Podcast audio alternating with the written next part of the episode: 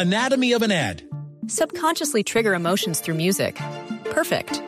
Define an opportunity. Imagine talking to millions of people across the U.S. like I am now. Identify a problem. Creating an audio ad is time consuming. Offer a solution. Utilize cutting edge AI. Imagine creating all that in under 30 seconds. Well, we did to create this ad. To learn more about AI in the audio industry, download the white paper from audiostack.ai. Anatomy of an ad. Subconsciously trigger emotions through music. Perfect. Define an opportunity. Imagine talking to millions of people across the U.S. like I am now. Identify a problem. Creating an audio ad is time consuming. Offer a solution. Utilize cutting edge AI. Imagine creating all that in under 30 seconds. Well, we did to create this ad. To learn more about AI in the audio industry, download the white paper from audiostack.ai. Solarte. Trabajamos pensando en usted. Velocidad, seguridad, tips, información. Lo más reciente y relevante del mundo automotriz. Comienza en Blue Radio, Autos y Motos, con Ricardo Soler, Nelson Asensio y Luz Euse. Autos y Motos por Blue Radio y bluradio.com. La nueva alternativa.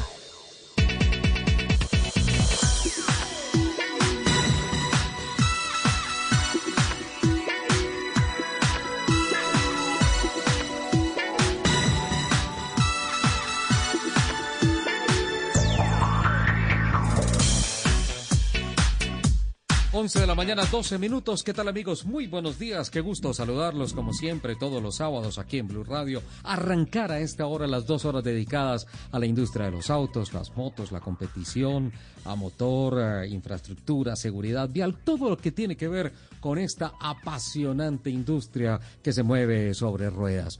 Don Eduardo Molano y don Alfred Perdigón están en el máster en la capital de la República, el máster de Blue Radio. En la plataforma digital, Laurita Martínez, muy juiciosa, en casa, cuidándose, pero generando toda la información eh, y todas las noticias de autos y motos y de todos los contenidos periodísticos de esta casa radial de Blue Radio acompañándonos en la plataforma digital y el equipo periodístico de Autos y Motos listo, listo para empezar, acelerar, para arrancar con tantas cosas positivas que tenemos este fin de semana de puente, celebración del Día del Padre y especialmente de muchas noticias que tenemos para todos ustedes. Doña Lupi, Luz Euse, hola Lupa, ¿cómo estás? Buenos días. Mi querido Ricardo, buenos días, feliz como siempre, como cada sábado de poder estar aquí conectada contigo y con todos nuestros oyentes para compartir estas dos horas de afición por los fierros. Les recuerdo nuestro Twitter, arroba Blue Autos y Motos, arroba Ricardo Soler 12, arroba Luz EUC con doble S y por supuesto nuestro querido arroba Ascensionel. ¡Opa!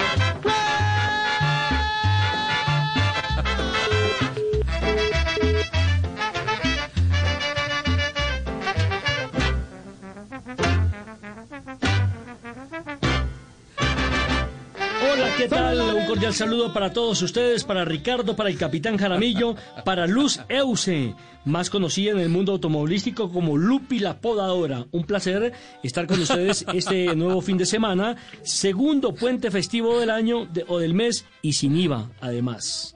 Así es de que ya estamos conectados con todos ustedes y quería colocar este tema que se llama Lamento Náufrago de Rafael Campos eh, interpretado por la Orquesta La Playa, un tema que canta May Victoria. Esto en homenaje al Capitán Jaramillo, que le gusta el porro. Este porro, ¿no? Yo no sé el otro, pero de este el hombre sí, el ritmo musical, el ritmo musical. Sí, sí, sí. En este, en este se defiende muy bien tirando paso, como decimos. Este es un ritmo musical de la región Caribe, tradicional por allá por los departamentos de Córdoba, de Bolívar, de Sucre, y posee un ritmo muy candencioso, alegre, fiestero y propicio precisamente para el baile en pareja o no. Pero, pero don Nelson, ¿por qué este tema homenaje a don Fernando Jaramillo? Porque hasta donde tengo entendido, el capitán no es afinado ni tocando la puerta. Porque es el padre de todos los males. Digo, el, día, en el día del ah, padre, ¿no? Hay que. Sí, sí. capitán. Hola Richard, un abrazo, saludos en este día espectacular de sábados de autos y motos Y un abrazo para, un beso para Lupi más bien. Y a Ay, Nelson querido, mi capi. Enri- divina tú, mi Lupi. Y a Nelson Enrique, un abrazo también. Muchas gracias por el porro. Yo, a mí me gusta es el ritmo del porro. El otro porro, no, la verdad no, no me ha pegado. sí, Pero yo sí toco no. guitarra, canto y bailo. Me fascina. Todo lo que A sea rumba a usted me le encanta. gusta es el porro sabanero. El porro sabanero, eso, eso que está poniendo ahí, ese eh, el que el que del que siempre nos ha deleitado Nelson Enríquez, de donde viene el nombre suyo, don Nelson Enrique Asensio. Sí, señor, aunque el mío es más el porro como... sabanero. Sí. Ah, esto sí que es delicioso bailarlo con la tía, ¿sí o no? O con la prima, mientras más primo más me arremo. Uy, Ya, capitán. capitán. Óigame, compa, yo no sé lo que me pasa, yo no sé lo que yo tengo cuando llego a la parranda. Y me entusiasman el sonar de unos tambores, el sonar de un clarinete y la trompeta Capitán, de ¿cómo la es el tema que el porro ha sido declarado patrimonio nacional? Así es, eso estaban ayer en la comisión sexta de la Cámara de Representantes y estaban eh, precisamente en eso que quedó en la agenda eh, para, para ser aprobado ya después en el Congreso, pero es eh, el tema más importante que, que definieron y dejaron, me parece muy bonito porque se brinda un homenaje al folclore colombiano. Tristemente, pues se quedan otros proyectos eh, archivados, como el tema de, de los servicios de transporte urbano estilo Uber, eh, que pues no, no, no, no es bueno que, que, que se quede aislado. Pero bueno, hay homenaje al porro y ahí le estamos haciendo el homenaje al porro colombiano que es muy sabroso de bailar. Un poquito de porro, por favor.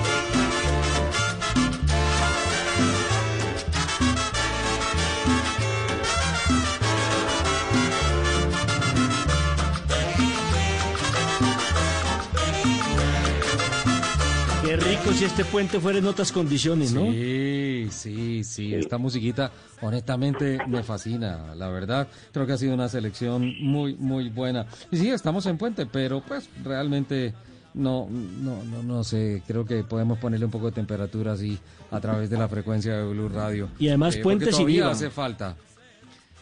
Ay, Nelson, estás metiendo el dedo en la llaga porque creo que ayer nos rajamos en comportamiento.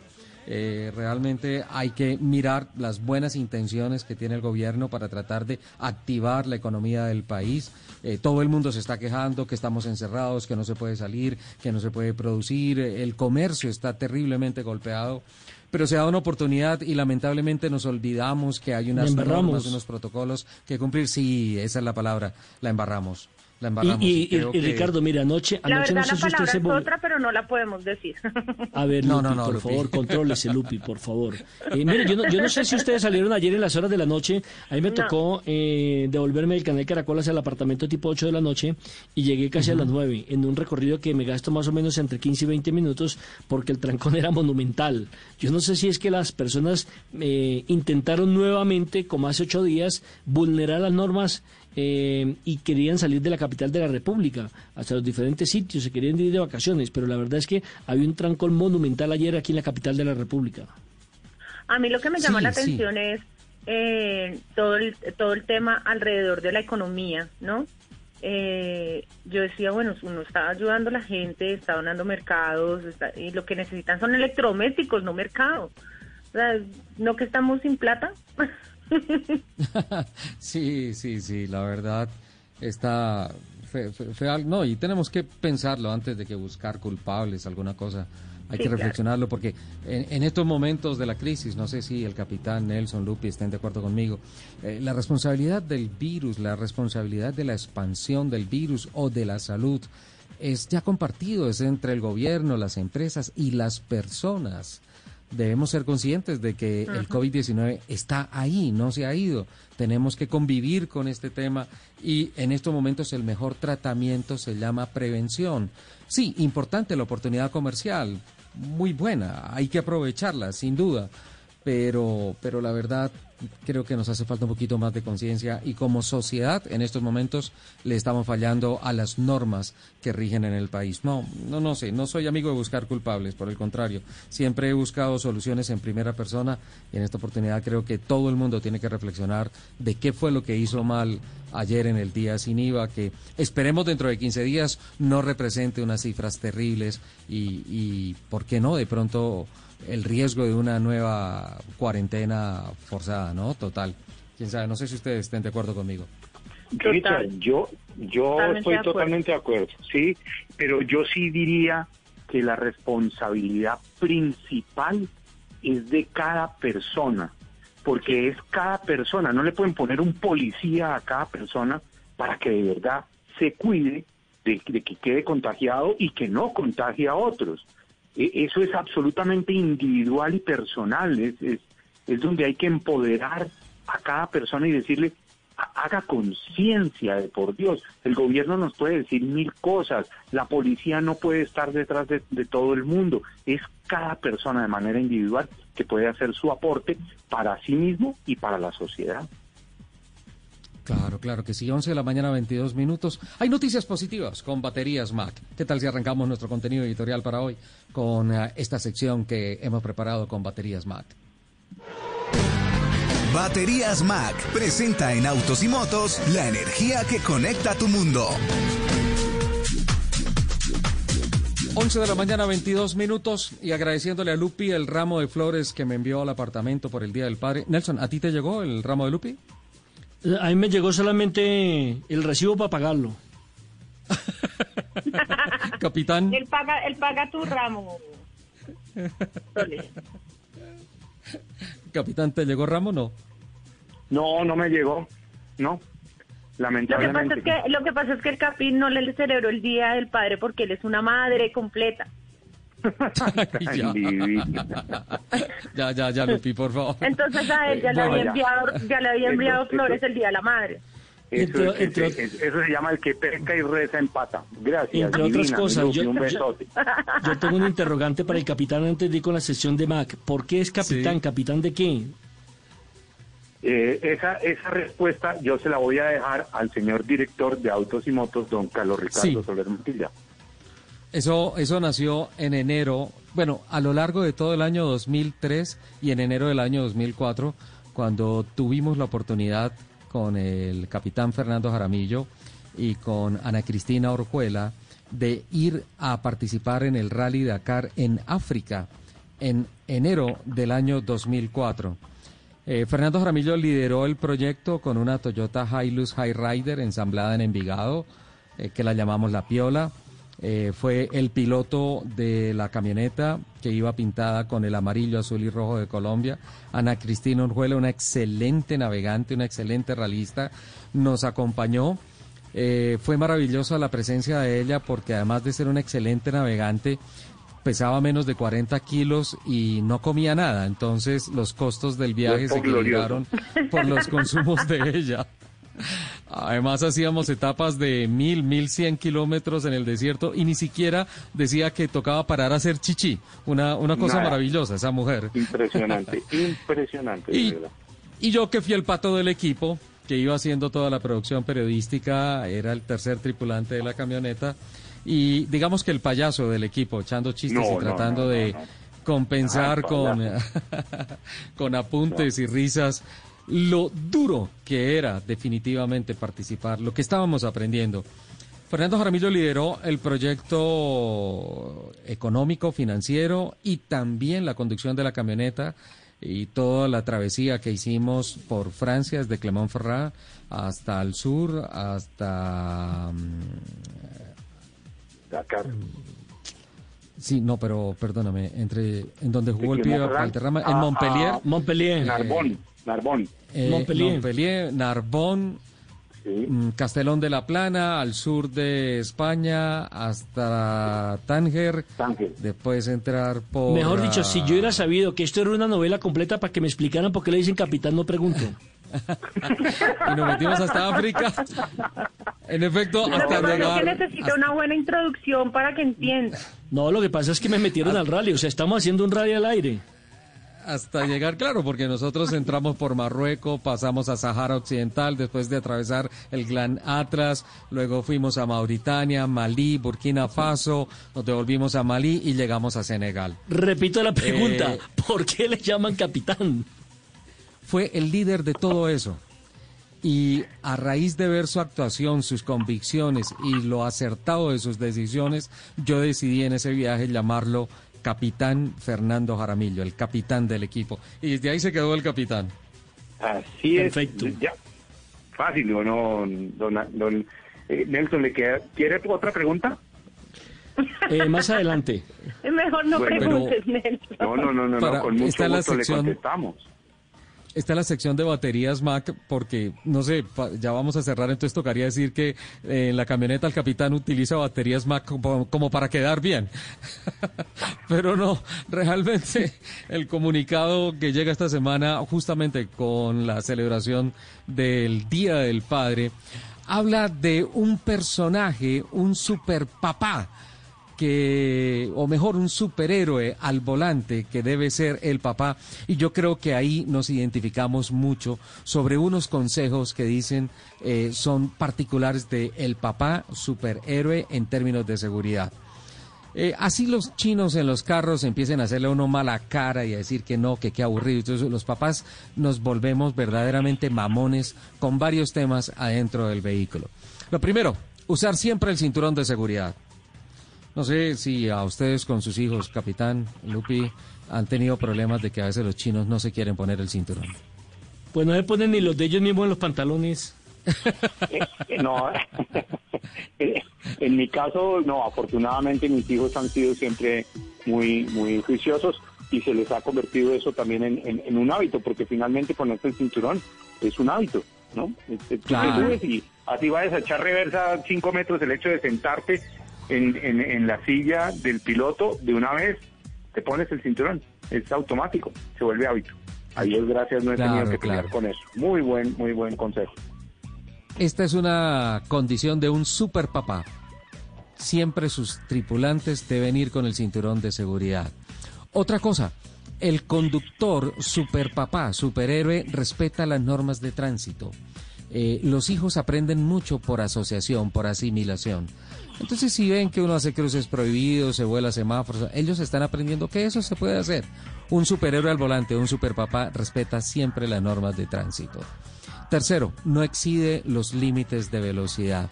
Y yo creo que ese es un chip, capitán, que viene cuando, desde, desde cuando los bebés están en la barriga. Creo que cuando uno toma conciencia de que la persona que está con uno eh, lleva adentro una nueva vida, un nuevo ser, como que automáticamente el pie derecho levanta gradualmente un porcentaje y se queda ahí, ¿no es cierto? Estoy totalmente identificado contigo en ese punto y, y además de, de lo que todo lo que estamos hablando es el ejemplo, ¿no? Eh, si, si tú te pasas cualquier cosa, el ejemplo principal es el papá, que entonces ahí hay una responsabilidad gigantesca y estoy de acuerdo contigo que eh, cada vez que- cuando uno tiene hijos le cambia a uno hasta la personalidad. Uno ya no es Fernando Jaramillo, sino el papá de José Miguel y Estefanía. Entonces, En el caso de ya Lupi, en el caso de Lupi la que tiene que dar ejemplo es ella, Obvio, yo siempre doy buen ejemplo. que es la que Mm, ahí acelera que- a fondo, la que se sale de la carretera, la que coge, bueno, Otra, Lupi, ¿cómo te otra particularidad de... No, no me voy a defender. no me- ya, ya me aburrí de defenderme. Perdón, otra particularidad es el papá que hace un buen mantenimiento al vehículo, a la batería, al sistema eléctrico del carro para evitar vararse. No solamente por el tema de que quedarse uno botado en una carretera, en la calle, algo así, con un niño o dos niños adentro del carro a ver cómo soluciona el problema, sino por lo que tú dices, capitán. Ellos están absorbiendo todo. Están viendo y dicen, ah, mi papá no le para bolas al carro y deja que se le vara. Pues eso se puede hacer, no hay ningún problema. Pero realmente mientras se hace un buen mantenimiento y el carro está perfecto siempre, se está educando a otra persona que quiera el carro y que también tenga muy presente el tema de limpiar y desinfectar el automóvil. Esos ¿sabe cuál es, Richie, sabe los- cuál es uno Sí. de los errores que más comete eh, los padres de familia? Eh, algunos, entre comillas, son alcahuetas y entonces cuando el carro tiene el sunroof o el quemacoco, como lo llaman algunos, permiten que el sí. niño saque la cabeza precisamente por eh, esa zona del carro, por la parte del techo, por el quemacocos. Y es una cosa supremamente peligrosa. Usted no sabe en qué momento tenga que frenar de emergencia o ocurre un accidente y es una trampa mortal para los niños, sin lugar a dudas. Sí, sí, sí, sí, eso es incluso- terrible. Incluso a veces si hay unos sistemas que cierran el vidrio eh, sin detección de obstáculos, entonces esto puede generar un trauma terrible en algún niño que se le quede un bracito, la cabeza por ahí Claro. atorada, ¿no? Eso, eso no se Claro. debe hacer. Claro, otro de los grandes problemas que existen y con esta eh, sección de baterías MAG, para que la gente va tomando conciencia, es incluso los mismos perros. Mucha gente, por eso uno, uno toma el pelo y dice que, uh, que parece perro de rico, que es cuando el perrito va en la parte de adelante y saca la cabeza y en una frenada muchos perros se salen, porque claro, ellos no tienen, ellos salen por la ventana porque ellos no tienen el cinturón de seguridad.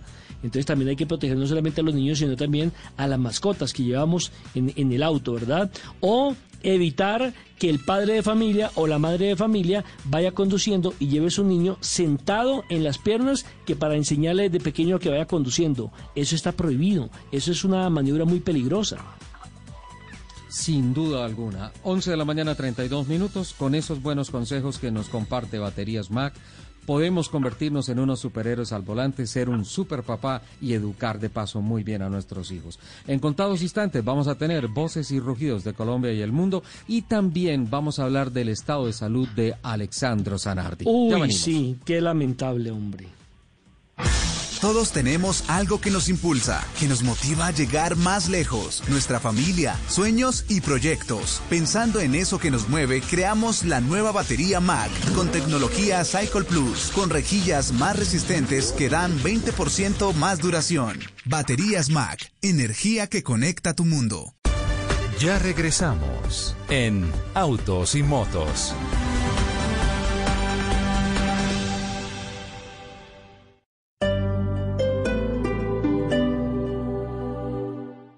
Estás escuchando Blue Radio. Todos los sábados a la una de la tarde en Blue Radio lo ubicamos en la noticia. Gracias por acompañarnos en el radar. Estamos analizando El radar, lo que usted quiere saber de lo que está pasando. Descubra con Ricardo Ospina y un amplio equipo de periodistas el origen de las los más noticias. importantes de la semana aquí en Blue Radio y BlueRadio.com. El radar, todos los sábados a la una de la tarde en Blue Radio, la nueva alternativa. Este sábado en Travesía Blue los llevaremos a dar un viaje por lugares turísticos de Colombia que tienen cierto halo de misterio. Conoceremos la historia y el origen de los tacos, una comida que no decepciona. Y en Cinema Travel viajaremos a New York, New York. Este sábado, después de las 3 de la tarde, Travesía Blue por Blue Radio, porque viajar sin salir de casa también hace parte de la nueva alternativa. Travesía Blue por Blue Radio y bluradio.com. La nueva alternativa.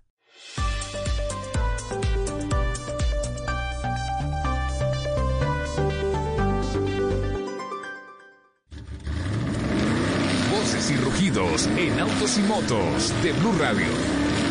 Voces y rugidos.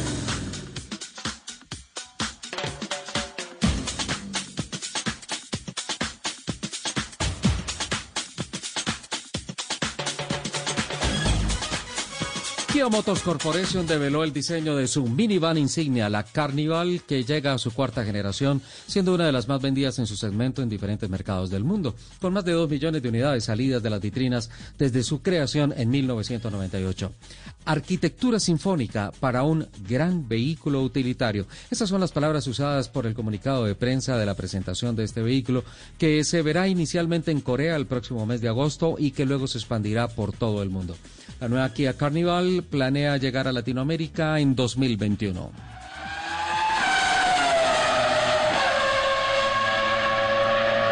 Motorista, un portal exclusivo de Mitsubishi para Colombia, ha presentado Mi Aula, su nueva plataforma e-learning para capacitar a su equipo comercial en el portafolio de productos de la marca. Se trata de un desarrollo propio del equipo digital de Motoriza, que empieza a operar como una herramienta virtual de conocimiento para ser consultada 24/7 por los 60 integrantes de la fuerza comercial de la compañía. Mi aula consta de módulos y, estas, y estos a su vez de unidades o temas que se derivan a partir del conocimiento a profundidad que se brinda de cada producto. Y para hacer el aprendizaje una experiencia dinámica, ofrece videos, presentaciones, imágenes en 3D, foros de discusión y una sección de preguntas para resolver dudas. Y atención que Alessandro Zanardi, expiloto de la Fórmula 1 y ganador de cuatro medallas de oro paralímpicas en ciclismo, se encuentra en estado muy grave tras verse envuelto en un accidente mientras disputaba una etapa de la Objetiva Tricolor, una carrera que recorre Italia de norte a sur para simbolizar la vuelta a la normalidad tras la pandemia del coronavirus. El italiano de 53 años perdió el control de su bicicleta de mano e invadió el carril contrario por el que se acercaba un camión con el que se estrelló y golpeó fuertemente la cabeza, sufriendo una, un grave traumatismo craneal, por lo que fue sometido a una delicada operación de neurocirugía. Sus condiciones de salud son muy graves, dice el último comunicado médico.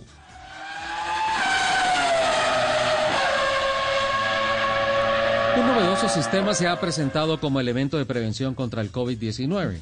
Mediante un video que empezó a circular en las redes sociales, la piloto Tatiana Pérez, campeona de TC Clase B en 2018, enseñó un sistema de nebulización que cuenta con las características técnicas que combate el virus COVID-19 y que adicional es fungicida, viricida, bactericida y algicida. La aplicación por nebulización le permite llegar al 100% y se recomienda usar en automóviles, pues no es corrosivo. Mr. Flock se ha ofrecido para ayudar a los protocolos de bioseguridad en el autódromo de Tocancipá para el esperado regreso de las carreras.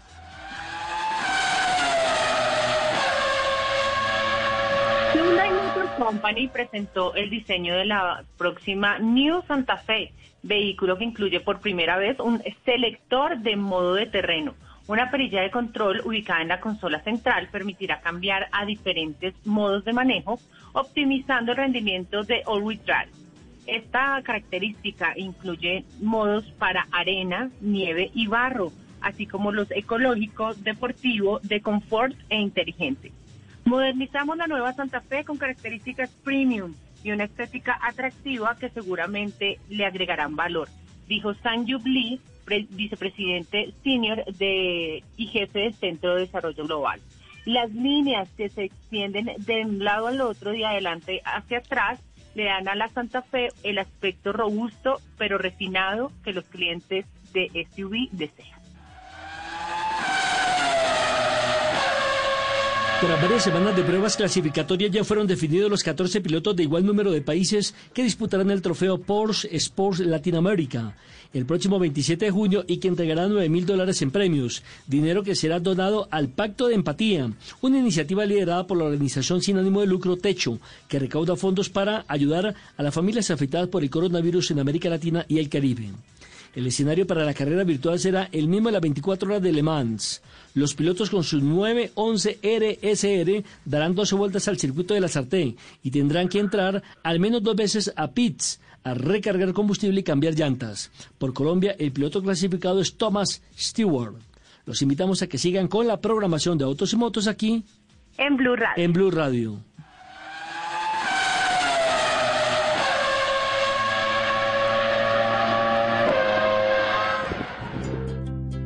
¿Qué es ser mamá? Ser mamá es enseñar. Es ser el centro, el comienzo y el final de la familia es hacer cada momento especial. Es unir las generaciones y pasar el legado. Tal como hace mucho tiempo, ella te lo pasó a ti. Super Arepa. La harina para hacer arepas de las super mamás. Trabajamos pensando en usted. Escuchas Autos y Motos por Blue Radio y bluradio.com.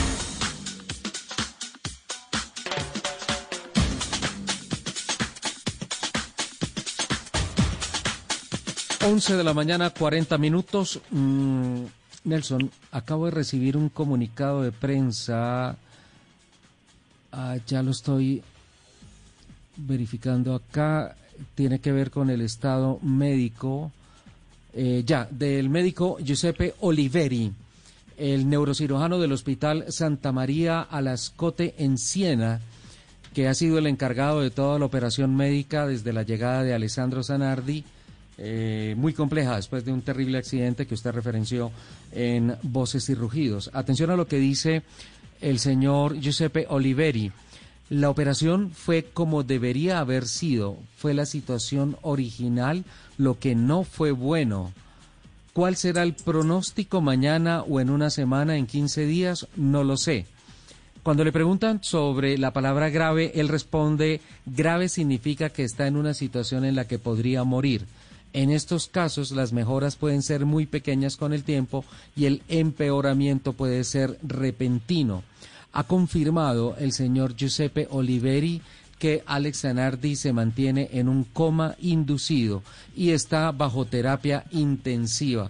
Hay graves lesiones en la cabeza y pues eh, todo el mundo está orando para que se dé nuevamente la recuperación de este gran atleta. Cuatro medallas de oro en Juegos Olímpicos Paralímpicos sin sus dos piernas después de un accidente terrible en el óvalo de Leipzig en Alemania en 2001 eh, prácticamente estuvo al otro lado, lo trajeron. Una curiosidad, Nelson, en, en, todo el proceso de la amputación de las piernas y cuando estuvo en el estado crítico en donde le estuvieron salvando la vida, este, este dato tal vez no lo saben las personas, siete veces falló el corazón de Alex Zanardi, siete veces. Es que yo, yo lo considero como el hombre, el hombre de, la, de, las siete vidas, el gato de las siete vidas, porque ese hombre sí. tenido unos accidentes fatales y ahí sigue como un roble. Sí, sí, sí. Sin bueno, duda. claro que por, es, esta es... por esta casa también hay muchos, ¿no? ¿Muchos robles o muchos sobrevivientes? Los dos. qué, qué, qué, barbaridad. En mi caso fueron dos, pero de ninguna manera tendría posibilidades de, de compararme con Alessandro a mí se me A mí se me eh, paró el corazón cuando conocí a Lupi. Oh. Entonces, entonces yo tengo tres fallas de corazón. ¿Qué, tal, ¿Qué tal la del capitán? Oiga, Capi. No, no. Qué falta de respeto, por, Ricardo. ¿eh? Por la recuperación de, de Alex Zanardi, un gran piloto, y, y recemos para que pueda recuperarse de este terrible accidente. Y cambió de manera sí. olímpica el tema, ¿no, Capi?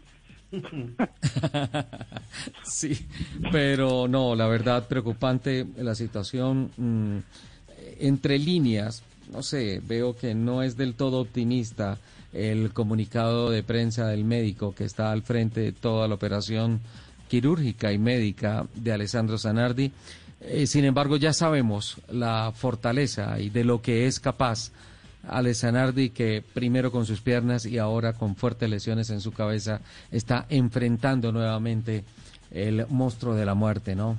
Eh, una y, y triste mire, lo, noticia que... ¿Sí? Sí, y mire que los, los eh, hoy, digamos que la noticia viral en España es evidentemente el accidente de Alex, por ejemplo. El drama de Alex titula este, de este modo la Gaceta de los Sport en su primera página. No, Alex, no, escribe por su parte el Corriere dello Sport, mientras que Tutto Ajá. Sport titula Alex, coma, Italia, en, eh, haciendo referencia evidentemente a todo lo que Alex Zanardi ha hecho por el deporte italiano. Dice que sí, gravemente sí. cansado en la cabeza. Zanardi sufrió el viernes pues, eh, una intervención de neurocirugía y cirugía maxio maxilofacial que duró uh -huh. tres horas aproximadamente. Perdió el control de su bicicleta, dio dos vueltas de campana y colisionó contra el camión. El choque fue sinceramente terrible. Ingresó a la unidad de cuidados intensivos, está entubado y con respiración artificial. Sí, qué tristeza. Y mira que están pasando unas cosas muy bonitas. Tra traigo a colación el ejemplo de, de mi esposa, de Paola Oliveros, que hoy en el perfil de su teléfono colocó una fotografía que tiene ella con Alexandro Zanardi, una foto que se tomó en enero del año pasado en las 24 horas de Daytona. Y uh, cuando veníamos, recuerdo que cuando veníamos eh, de regreso de ese viaje al país en el avión, estuvimos hablando de muchas cosas, los recuerdos del viaje y todo esto mientras Jerónimo roncaba profundamente. Y uh, ella me decía, me parece increíble el personaje que acabo de conocer lo que pude hablar con Alessandro Zanardi, eh, lo que pude reconocer de él. Obviamente te pregunté a ti eh, por su historia, por lo que había ganado, por todo eso. Ella no sabía, pero quedó absolutamente impresionada de ese gran carisma y el amor de la gente y cómo él en su silla de ruedas, parqueado al lado de su BMW, listo para la carrera de las 24 horas de Daytona, recibía a todo el mundo, fotos con todo el mundo, una, una cosa increíble, una cosa increíble. Hoy, eh, hoy en día, por eso el mundo está orando por la salud de Alessandro Zanardi, que tiene una vez más una dura, durísima prueba enfrente a la adversidad. Ahí sí, en el ahí sí literalmente podemos decir que esta es la carrera más complicada que tiene. Sí, sí, sin duda alguna, sin duda alguna. 11.46. Lupi, noticias. Hay una alianza importante entre Chevrolet y Mercado Libre. Cuéntanos al respecto, por favor. Sí, señor, es una reciente alianza entre Chevrolet y Mercado Libre, General Motors, eh, en donde van a quieren conmemorar el Día del Padre eh, y, van a hacer un evento muy especial. Pero yo quiero que Philip Fossar, que es el gerente de clasificados de Mercado Libre Colombia, nos cuente qué es para no dañar la sorpresa. Philip, buenos días, bienvenido a Autos y Motos de Blue Radio. Lupe, buenos días. Hola Ricardo, hola a todo el equipo. Hola, Filip. ¿cómo estás? Qué gusto saludarte. ¿Cómo han estado? Lo mismo. Cuéntanos Bueno, de qué se buenas trata esta alianza. Pues mira, es una alianza eh, entre General Motors y Mercado Libre Tu Carro. Eh, estamos con una promoción muy especial eh, con ocasión del Día del Padre y son 50 trackers con más de 4 millones y medio de descuento. Con el tracker cero kilómetros. Eh, esto eh, pues tiene, tiene la intención de ser pues como el primer gran piloto que se hace de carros que se pueden reservar totalmente online en nuestra, en nuestra plataforma de Mercado Libre. Eh, es un gran piloto que estamos haciendo con, con- General Motors y, pues que creemos eh, va a tener muchísimo éxito. ¿Hay manera de, de poder ver los carros de manera virtual? Es decir, yo puedo ver el carro, escoger el color, eh, este tipo de cosas. E- Es el gran reto, es el gran reto del canal virtual po- poder dar la experiencia o poder acercarse lo, lo más posible a la experiencia que tienen las personas cuando van a un concesionario. Entonces, nos estamos esforzando mucho en que las fotos sean unas fotos de, de mucha mejor calidad de lo que se ha venido Sí. haciendo antes, de que haya videos, eh, videos del, de- del vehículo, que se vean pruebas de manejo del vehículo en, en diferentes condiciones, justamente tratando de, imitar un poco esa sensación y tratando de que la gente tenga, tenga una impresión completa de la camioneta sin tener que ir al, concesionario. Aquí, pues con base en, lo que hemos vivido en esta pandemia, etcétera, lo, lo que se busca es poder pues, hacer que la compra de vehículo eh, sea lo menos presencial posible. Si no un 100%, al menos sí tratar de darle al, al- al potencial comprador una buena experiencia online. El tema de la ya hay- financiación, ah, ¿cómo lo estás Perdón, manejando? Lupi, sigue tú. No te preocupes, mi Sol. El, Mira, tema de la financiación. Sí. Eh, a ver, directamente con, con Chevrolet, Chevrolet tiene sus propios planes de financiamiento eh, para la compra de estas, de estas trackers, con unas tasas muy especiales, eh, eh, pues, tanto por el tema de, reactivar el sector, como además esta promoción especial que estamos teniendo, son tasas pues, 1A. Eh, nosotros en, en el portal de Mercado Libre y en tu carro tenemos una alianza con Banco Santander, eh, donde también la gente puede encontrar ahí en la página y hacer la cotización en vivo de su, de su, de su financiación, también a tasas pues, pues muy buenas. Y sobre todo con aprobación en línea en, en gran parte de los casos. Que nuevamente va a lo que, a lo que mencionabas antes, cómo dar una experiencia digital que sea lo mejor posible, ¿no? Que, no sea una experiencia donde uno pues pone un par de datos, te llaman tres veces, te pides que escanees que la declaración de renta y, se vuelve una cosa muy complicada. Aquí estamos tratando de que todos los procesos alrededor de la, de la compra del vehículo, de la evaluación, digamos, del vehículo que comprar y la compra, pues sean lo más digitales y lo más amenos posible para el cliente. Filip, ya con lo que ha pasado con esta cuarentena, los índices de confianza del comercio electrónico que veníamos hablando anteriormente en, en otras oportunidades contigo acá en Autos y Motos y Blue Radio, ha mejorado mucho. Esto, esto significa que crezcan las expectativas tanto de Chevrolet como de Mercado Libre con esta nueva avanzada que están haciendo por el Día del Padre. Sí, y a ver, y, y- y no solo es no, no solo es General Motors y, y Mercado Libre, hemos tenido conversaciones con muchas de las marcas, porque todos Ujú. estamos buscando la forma de adaptarnos a las nuevas situaciones. Y la nueva situación es más confianza en los canales online y sobre todo un deseo cada vez menor de, de hacer los, las- los trámites, de tener que ir a unos sitios en físico, de, de ponerse en riesgo, ¿no? Entonces, con, con muchas de las marcas, ahorita tenemos conversaciones con cuatro o cinco marcas, estamos haciendo, diseñando esquemas para que la gente pueda reservar su vehículo eh, en nuestro portal de manera online. Eh, también ofreciendo servicios que antes de pronto no se ofrecían, por ejemplo el test drive a domicilio, eh, todo el acompañamiento con todos los trámites para que la persona pues simplemente entregue un poder y eh, pues nosotros nos encarguemos de todo de todos los trámites para que ellos no tengan que ir a los SIM y, a- y hacer pues, las colas, etcétera.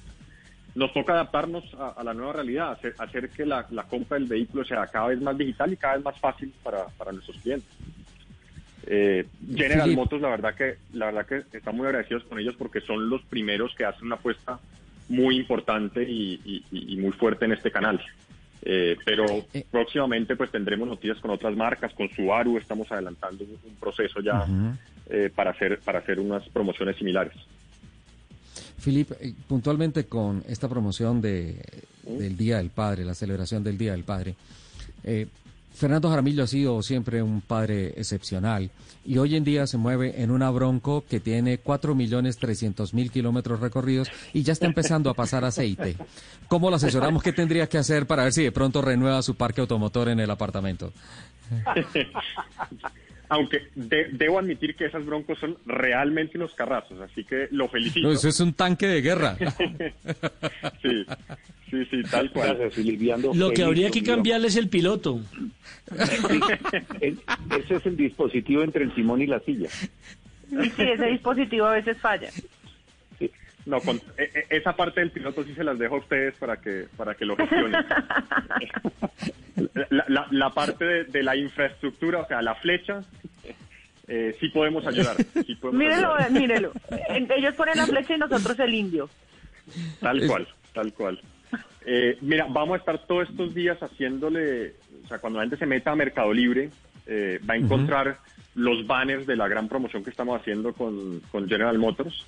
Eh, también en todas nuestras redes sociales de tu carro, eh, tanto en Instagram como Facebook, y también en las redes sociales de, de Chevrolet y General Motors.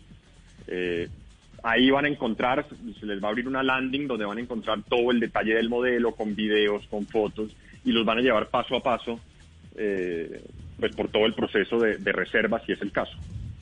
Philip, ¿hay una cantidad determinada de carros o es abierto? Son 50. Estamos haciendo esta, esta promoción con 50 trackers. Es un precio muy especial, son trackers 0 kilómetros, modelo 2020, eh, y es un precio, como les decía, más de 4 millones y medio de, de descuento. Varía un poquito según la versión, pero, pero en todos casos está por encima de 4 millones y medio. Qué bueno, qué interesante. Sí, pues ojalá que todas las cosas funcionen y quedamos, Filip, pendientes, por favor, de las eh, cifras y conclusiones de esta bonita iniciativa de Mercado Libre y General Motors para buscar hacer a 50 papás mucho más felices en esta celebración del Día de los Padres, que no es por protestar ni mucho menos, pero debería ser todos los días, deberían consentirnos todos los días, lo merecemos sin duda alguna. Filip, muchísimas gracias. Buen día. Muchas gracias a ustedes y como siempre es un gusto estar con ustedes, muy queridos. Muchísimas gracias. 11 de la mañana, 54 minutos. Muchas gracias por tu invitado, Lupi.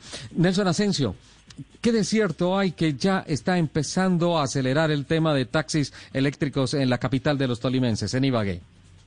Sí, señor, pues ayer digamos que el alcalde de la ciudad de Ibagué, la ciudad musical de América, pues eh, tuvo el privilegio de eh, montarse en el primer carro eléctrico, es de color totalmente verde y bueno, eh, lanzó el primer taxi eléctrico, la idea es tener una flotilla de 20 taxis para la ciudad de Ibagué.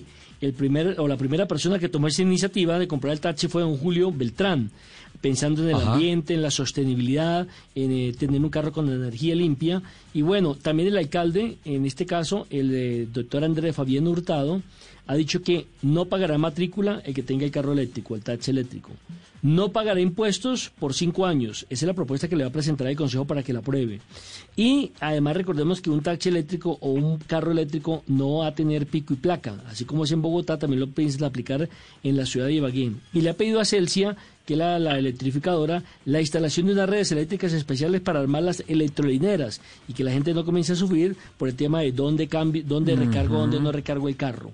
Recordemos que en este momento solamente en un centro comercial en la ciudad de Ibagué hay un punto recargable para toda la ciudad, que es en el centro comercial eh, Estación eh, uno de los centros comerciales más nuevos, más jóvenes que hay en la capital musical de América. Y bueno, la idea es que todo el mundo cambie el chip, que todo el mundo comience a pensar en que la electricidad, los carros eléctricos son evidentemente el, el presente ya y el futuro. Sin duda alguna, eh, y me parece un buen paso. ¿Cómo se llama el señor? Se llama Julio Beltrán. No, Julio Beltrán entonces ha de ser el precursor de la electromovilidad en, en Ibagué, ¿no? Sí, señor, por lo menos tomó ese paso, tomó ese, esa, esa primera mm, intención de cambiar el de carros eh, a gasolina o carros con diésel al carro eléctrico. El primer taxi eléctrico entonces va a comenzar a funcionar a partir del día de hoy en la capital musical de los tolimenses. Qué bueno, interesante. Eh, antes de ir a Voces y Sonidos de Colombia y del Mundo, tengo un par de minutos para hablar con el capitán Fernando Jaramillo sobre esta noticia. El Tribunal Superior de Bogotá revocó la decisión de la Superintendencia de Industria y Comercio que había llevado a la salida de Uber del mercado a finales del año pasado. En el fallo de la Sala Civil del Tribunal, los magistrados determinan que queda revocada la decisión del 20 de diciembre y da por terminado el proceso. El tribunal se pronunció ante los recursos de apelación interpuestos por las demandas, eh, por la, perdón, por las demandadas Uber Colombia, SAS, Uber Technologies Inc. y Uber Bibi contra la sentencia proferida por el asesor asignado a la Delegatura para Asuntos Jurisdiccionales de la Superintendencia de Industria y Comercio, mediante la cual acogió con el alcance parcial las pretensiones de la demanda, es decir, que lo dejaban sin piso.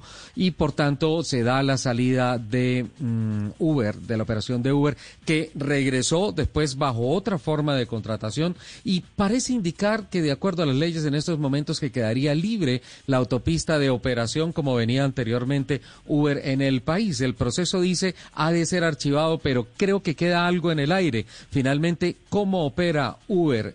¿Cómo lo va a hacer? ¿Es totalmente reconocido o no, capitán? ¿Qué comentarios tiene al respecto? Hola Richard, pues mira, eh, yo, yo, pienso que, digamos, eh, sí es una buena noticia desde el punto de vista jurídico, queda sin piso, eh, digamos, esta situación que se presentó con la, la demanda con la Superintendencia de Industria y Comercio, en, donde le decía, no señor, usted tiene que salirse. Obviamente se demoraron desde febrero, que fue esta situación que se nos presentó. De hecho, nosotros la estuvimos presentando con mucho detalle acá en Autos y Motos de Blue, Radio. Eh, sin embargo, sigue eh, existiendo una cantidad de vacíos, digamos, eh, jurídicos que tienen que trabajar eh, directamente los legisladores, estamos hablando del Congreso de la República, para que pueda haber eh, algo concreto y poder desarrollar. Eh, me parece que ha faltado un poco de liderazgo en ese tema. Uber, digamos, en muchos países ya ha sido aceptada y han hecho una cantidad. En Brasil, por ejemplo. En Brasil, en Estados Unidos, en California, por ejemplo, desde el primero de julio del 2015, que cambiaron unas condiciones, les, les los exigieron unos seguros, eh, con mínimo de responsabilidad de 50 mil dólares, eh, por muerte, ya sea para el, piloto, el pasajero, en fin. Y, realmente esa economía colaborativa que, que nosotros lo hemos eh, hablado acá varias veces, es importante para, para el país, para ofrecer un mejor servicio y encontrar también para los taxistas una opción. Así lo hicieron en México, por ejemplo. En México, en México definieron un fondo de 1.5% por cada uno de los viajes que se, que se hacen en eh, Uber o en taxis y, y llega a un fondo de servicio público para taxis y para Uber. Y obviamente todos los conductores eh, deben estar registrados ante la Secretaría de Movilidad de México y el valor del carro tiene que tener un precio definido para hacer Uber, no puede ser cualquiera. Entonces, hay una serie de cosas que se pueden hacer para que este modelo de negocio de economía colaborativa funcione en nuestro país. Y, bueno, hay otros temas ahí relacionados con el Tratado de Libre Comercio que seguramente pues Uber estaba eh, interesado en continuar y eso es un tema que seguramente valdría la pena en algún momento, si puede ser para nuestro próximo programa, ubicar a los ejecutivos de Uber para que nos cuenten un poco más en los detalles. La ministra de Transporte sigue diciendo que no eh, digamos que hay todavía unos vacíos jurídicos por los cuales eh, Uber pues no, no está completamente autorizado para el servicio. Pero le, tengo el regalo para el capitán, un reloj. Y el manual de instrucciones para que cuando escuche la cortinita por fuera, eso significa que, que Alfredo nos está dando 40, máximo 50 segundos. Sí. Capitán, buena tarea la de Uber. Eh, vamos a Voces y Sonidos de Colombia y del Mundo y ya continuamos con Autos y Motos. Ya regresamos en Autos y Motos.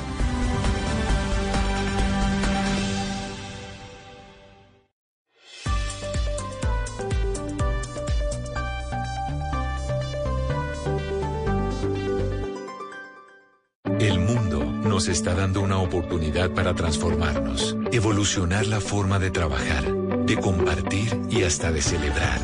Con valentía enfrentaremos la realidad de una forma diferente, porque transformarse es la nueva alternativa. Blue Radio. Dígale no a las noticias falsas. Evite los medios anónimos e irresponsables.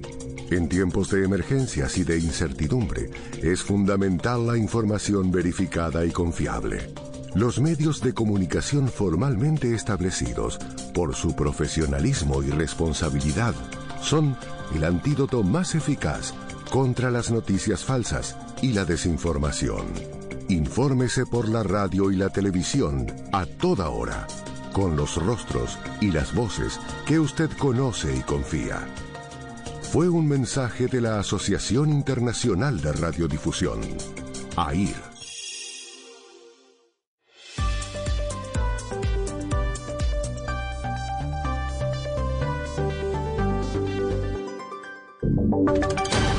Voces y sonidos de Colombia y el mundo en Blue Radio y bluradio.com, porque la verdad es de todos.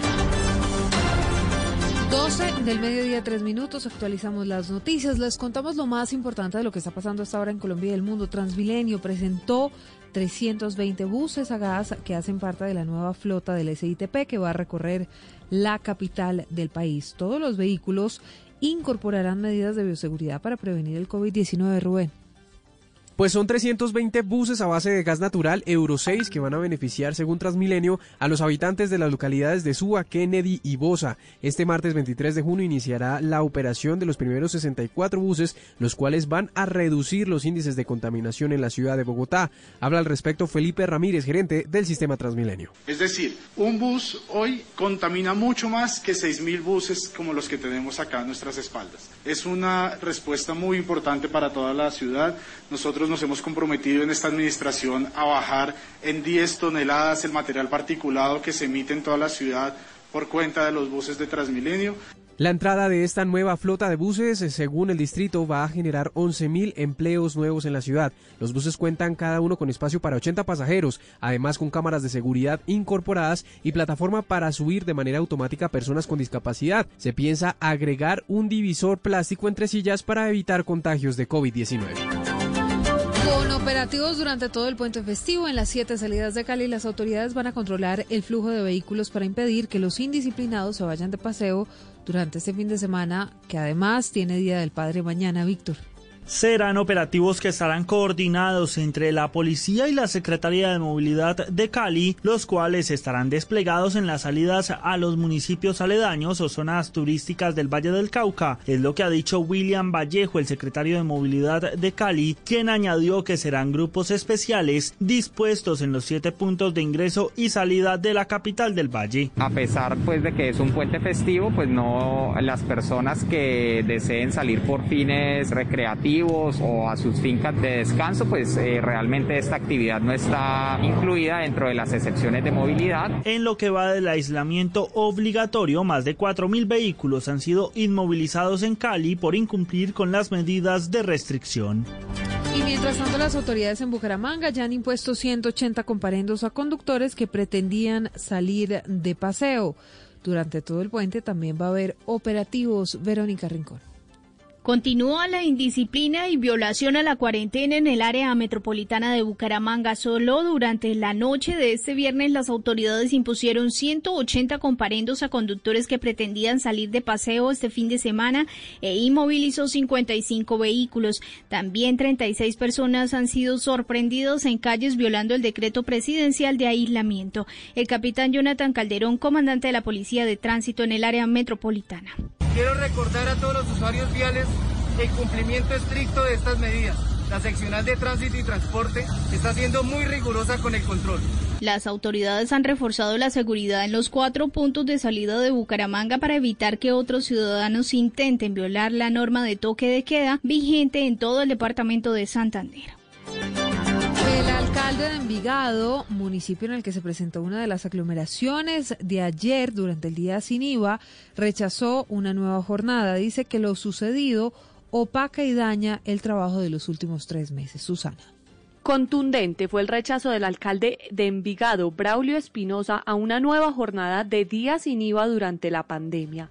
El mandatario aseguró que el país no está preparado para una salida masiva al comercio y que las aglomeraciones que se presentaron durante la jornada de ayer representan un retroceso en el trabajo de los últimos meses en términos de contagio y de medidas de disciplina social. No estoy de acuerdo con otra jornada más de días sin IVA. Nos ha generado todas las dificultades a los alcaldes. Este día sin IVA tiene una intención de generar una reactivación, pero no debe ser para nada opacando y dañando el buen trabajo que hemos hecho los alcaldes durante tres meses seguidos. Aseguró el alcalde que la estrategia debería ser netamente virtual para así cumplir con el objetivo de reactivación económica sin poner en riesgo la salud de compradores y comerciantes. En Noticias del Mundo, un juez federal rechazó la solicitud del Departamento de Justicia de bloquear la publicación del libro de John Bolton, ex asesor de seguridad de Donald Trump. Además, el presidente estadounidense dijo que su ex asesor va a pagar un gran precio por haber violado la ley con las declaraciones que quedaron escritas en este libro. Estefanía. Silvia, se trata de la habitación donde ocurrió, que es el nombre del libro de John Bolton, ex asesor de seguridad nacional del gobierno de Trump, que promete revelar información que no llegó a conocerse durante el proceso de impeachment y otros datos más. Según el Departamento de Justicia, este libro contiene información clasificada y por eso el miércoles pasado habían pedido una orden de emergencia para impedir su publicación. Sin embargo, el juez Royce Lambert aseguró que aunque la conducta unilateral de Bolton plantea graves problemas de seguridad nacional, el gobierno no no había establecido que una orden judicial fuera el remedio apropiado y además el juez señaló que con cientos de copias en todo el mundo, muchas de ellas en las redacciones, el daño ya estaba hecho. Por su cuenta, Trump escribió en un tuit, Gran golpe de corte contra Bolton. Obviamente con el libro ya repartido y filtrado a mucha gente y a los medios, no había nada que el respetado juez pudiera haber hecho para detenerlo, pero se hicieron fuertes y poderosas declaraciones. Bolton violó la ley y será reprendido por ello. Tiene un gran precio que pagar. A él le gustan lanzar bombas, ahora se le lanzarán bombas a él. Pues bien, el libro será lanzado el próximo martes, Silvia. Y ahora hablamos de deportes a las 12.09 minutos. El árbitro colombiano Wilmar Roldán denunció que están usurpando su identidad para estafar. ¿Cómo es esto, Joana Quintero? Silvia, así es. Pues mire, hace pocos instantes el árbitro colombiano Wilmar Roldán dio a conocer que están usando su nombre para estafar a través de plataformas virtuales. Quien está ofreciendo comprar y vender dólares y que le consignen a una cuenta nacional o internacional. Así que este llamado es para que no vayan a caer en las manos de estos timadores, ladrones y malas personas, que lo único que quieren es dañar la reputación a la gente buena. Esta modalidad de robo implica la creación de perfil de WhatsApp con el nombre de Roldán y en el cual dan información para recibir las consignaciones. Noticias contra reloj en Blue Radio. La noticia en desarrollo, mucha atención porque las autoridades sanitarias de Chile están informando de la existencia de 3.069 muertes sospechosas por COVID-19 que no habían sido reportadas hasta el momento, por lo que ese país llegaría a los 7.364 fallecidos entre los confirmados y los sospechosos. Hablamos ahora de la cifra. Italia registró 49 nuevos muertos y 262 contagios en las últimas 24 horas atentos porque República Dominicana está registrando un nuevo récord de contagios de COVID-19, 710 casos nuevos en un día a apenas dos semanas de las elecciones presidenciales y legislativas del 5 de julio. Todas estas noticias en blurradio.com, en Twitter, en arroba blurradioco. A la una de la tarde nos volvemos a escuchar con una actualización de lo que pasa en Colombia y el mundo.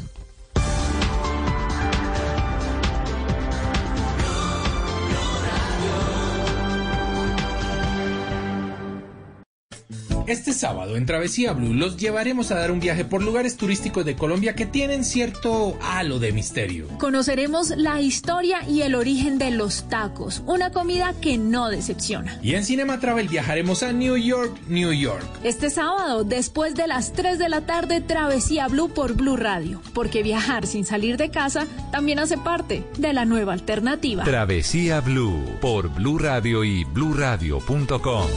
La nueva alternativa. Feliz día al papá que es el primero en enterarse de las noticias, al papá que escucha y le gusta ser escuchado, al que disfruta los goles sin verlos, al que oye todos los puntos de vista y ningún tema le queda corto. Feliz día, papás Blue. Blue Radio. Estás escuchando Autos y Motos por Blue Radio, la nueva alternativa.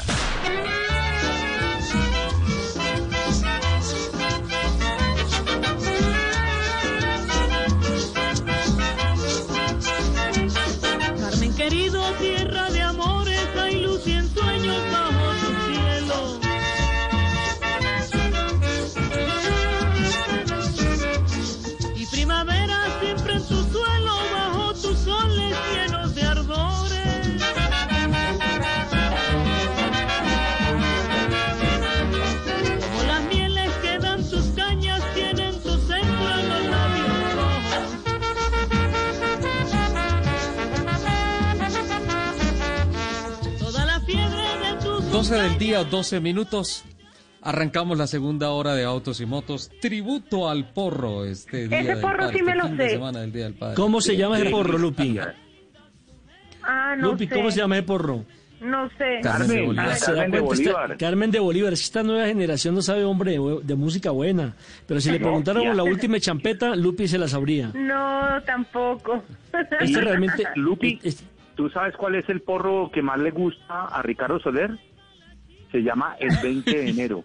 Ya llegó el 20 de enero, porque ese día cumple Ricardo Soler Carlos Ricardo Soler. Bueno, este es un homenaje no solamente al porro, sino también al maestro Lucho Bermúdez.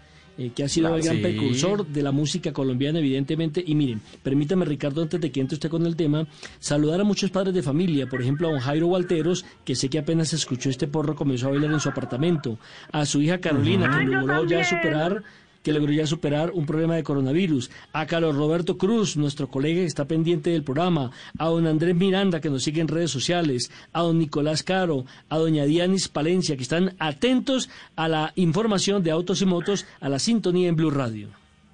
Yo me uno a los saludos a don Jorge Romero, una profesional del sonido que nos manda esta etiqueta. Numeral, me encanta el porro. Pero ¿cuál porro? Muy bien, Jorgito. Muchas gracias. No, no, no. capitán, ¿usted insiste otra vez con eso? No, música, música. Estamos hablando de música. Música, maestro. Pero música, maestro cuando, cuando yo escucho esto, perdón un segundito, don Nelson, cuando yo escucho esta música que nos está acompañando, este Carmen de Bolívar, no sé por qué me acuerdo de los rallies en los que he estado con el capitán Fernando Jaramillo, por los Montes de María, por Monpós, eh, la travesía del Magdalena en ferry. Es, es que es, esta música que nos traslada allá, ¿no? Emocionantísimo, Richard. Mira, Carmen de Bolívar para mí fue espectacular. Hicimos, hemos hecho varias travesías, pero una muy especial en que la hicimos con el apoyo de la gobernación de Bolívar y en Carmen de Bolívar nos estaba esperando la banda de música de Carmen de Bolívar tocando este hermoso porro que nos ponía la piel de verdad arrozuda de gallina de la felicidad y la emoción de llegar a Carmen de Bolívar y estar escuchando esta hermosa música. Sí, sí, sensacional. Es, es, es una cosa increíble. dame un poquito más, Alfred, por favor.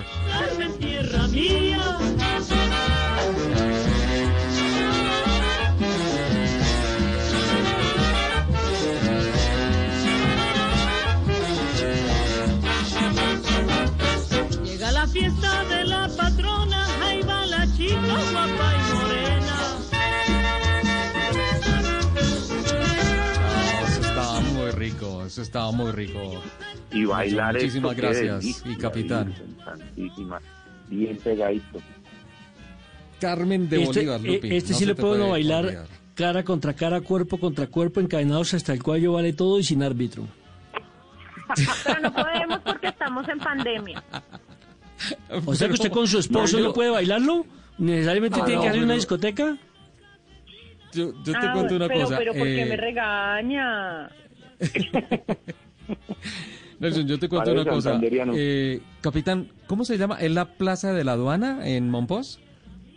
La Plaza de la Aduana en Monpós, sí señor. En la Plaza ah, de la Aduana, ahí, ahí se, se, obviamente se oyen los porros también, pero especialmente el chandé, que es el de la Momposina. El chandé, y es, es una música, viene, es una mezcla, digamos, eh, entre la cumbia y el porro y, estas eh, mujeres con esas polleras espectaculares que bailan y, cantan y muy, muy a ritmo de tambores y gaitas en Monpós, ahí en la Plaza de la Aduana, sí, señor. Un lugar yo, justamente me acuerdo de eso. Eh, también he visto presentaciones de Fandango allá en, en, la, en la Plaza de la Aduana. Y Nelson, yo, yo sí le confieso que esas, esas bellísimas morenas de Monpós con esos... Uh, eh, ¿Cómo se llaman esas uh, la, faldas? La pollera, la falda. Las polleras, exacto. con las polleras como la pollera y colorada. prendida y Acuérdate de la pollera colorada. Yo, yo, yo sí me he echado unas bailaditas allá en, en, en al aire libre, al lado del río Magdalena. Este, y esta música me lleva allá, no sé por qué, capitán. Viajo eh, rápidamente y me, me, ubica allá. ¿ah? Es así, y además eh, Monpós eh, es patrimonio histórico de la humanidad y es uno de los pueblos patrimonios de Colombia. Y adicionalmente ahí eh, Simón Bolívar dijo una frase espectacular. Si, si a Venezuela, si a Caracas le debo la vida, a Monpós le debo la gloria. Ah, qué bien, qué bonito. Y, y todas las mujeres le deben la filigrana a Monpós. A Monpós, la filigrana de oro y de plata. Sí, señora, así es.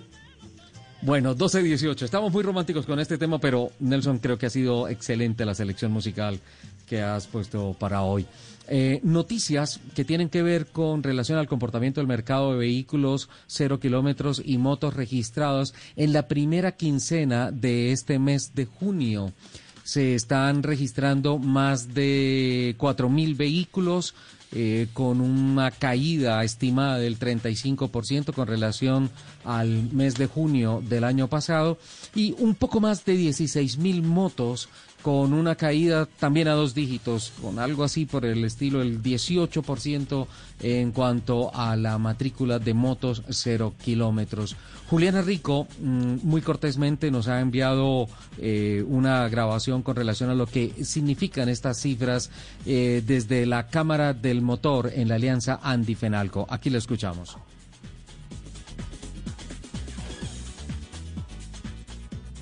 La Alianza Antifenalco desea informar que en junio, entre el primero y el 15, se matricularon 4.700 vehículos y 16.088 motocicletas. ¿Esto qué representa? Representa una reducción del mercado en relación con el mismo periodo del año pasado del 35% para vehículos y del 25% para motocicletas. Y adicionalmente, también representa por esta recuperación desde marzo hasta junio del sector, que este es un sector que tiene confianza en la recuperación de la economía y que además de ello es consciente y somos conscientes todos de que el vehículo particular y la motocicleta son un medio de transporte efectivo y seguro en esta coyuntura. ¿Está funcionando entonces eh, la dinámica de las ah, matrículas, de los registros en línea? Se podría pensar que debería llegar a unos 10.000 vehículos el comportamiento ahora a final de junio y un poquito más de 30.000, ojalá un poco más de 30.000 motos al cierre de este mes, lo que en medio de cómo se está moviendo la economía del país y del planeta en términos generales sería algo para rescatar por parte de la industria motorizada en el país. Y a propósito, sí hay cifras muy interesantes con relación al comportamiento de carga pesada, de camiones. Al respecto, ya casi se están rozando las 3.000 unidades puestas este año y unos índices que permiten pensar dos cosas. Uno, que se mantiene activo este segmento que en los últimos años había venido mm, sacrificado sin duda alguna y por otro lado que eh, la renovación del parque automotor obsoleto, viejo en cuanto a vehículos de carga, se está dando de manera interesante. ¿Qué nos dice al respecto Juliana Rico de la Cámara del Automóvil, la Cámara del Motor de la Alianza Andy-Fenalco? Para la Alianza Andy-Fenalco es una extraordinaria noticia la venta de casi 3.000 camiones en 2020. Uno, representan un acumulado del 10% en el mes y del 8% a lo largo del año. Y en segundo lugar, pero no menos importante, representan una reducción de la contaminación eh, en el país. El 40% de la contaminación por fuentes móviles provenía o proviene de los camiones con más de 20 años de edad. Y estos 3.000 camiones vienen a, reducir la contaminación de las principales ciudades con un importante aporte a la protección del ambiente. Son en total en el acumulado entre enero y mayo 2.997 unidades registradas así, 867 en enero, 844 en febrero, 534 en marzo, 54 en abril y 698 en el mes de mayo. ¿Les interesan marcas y cifras?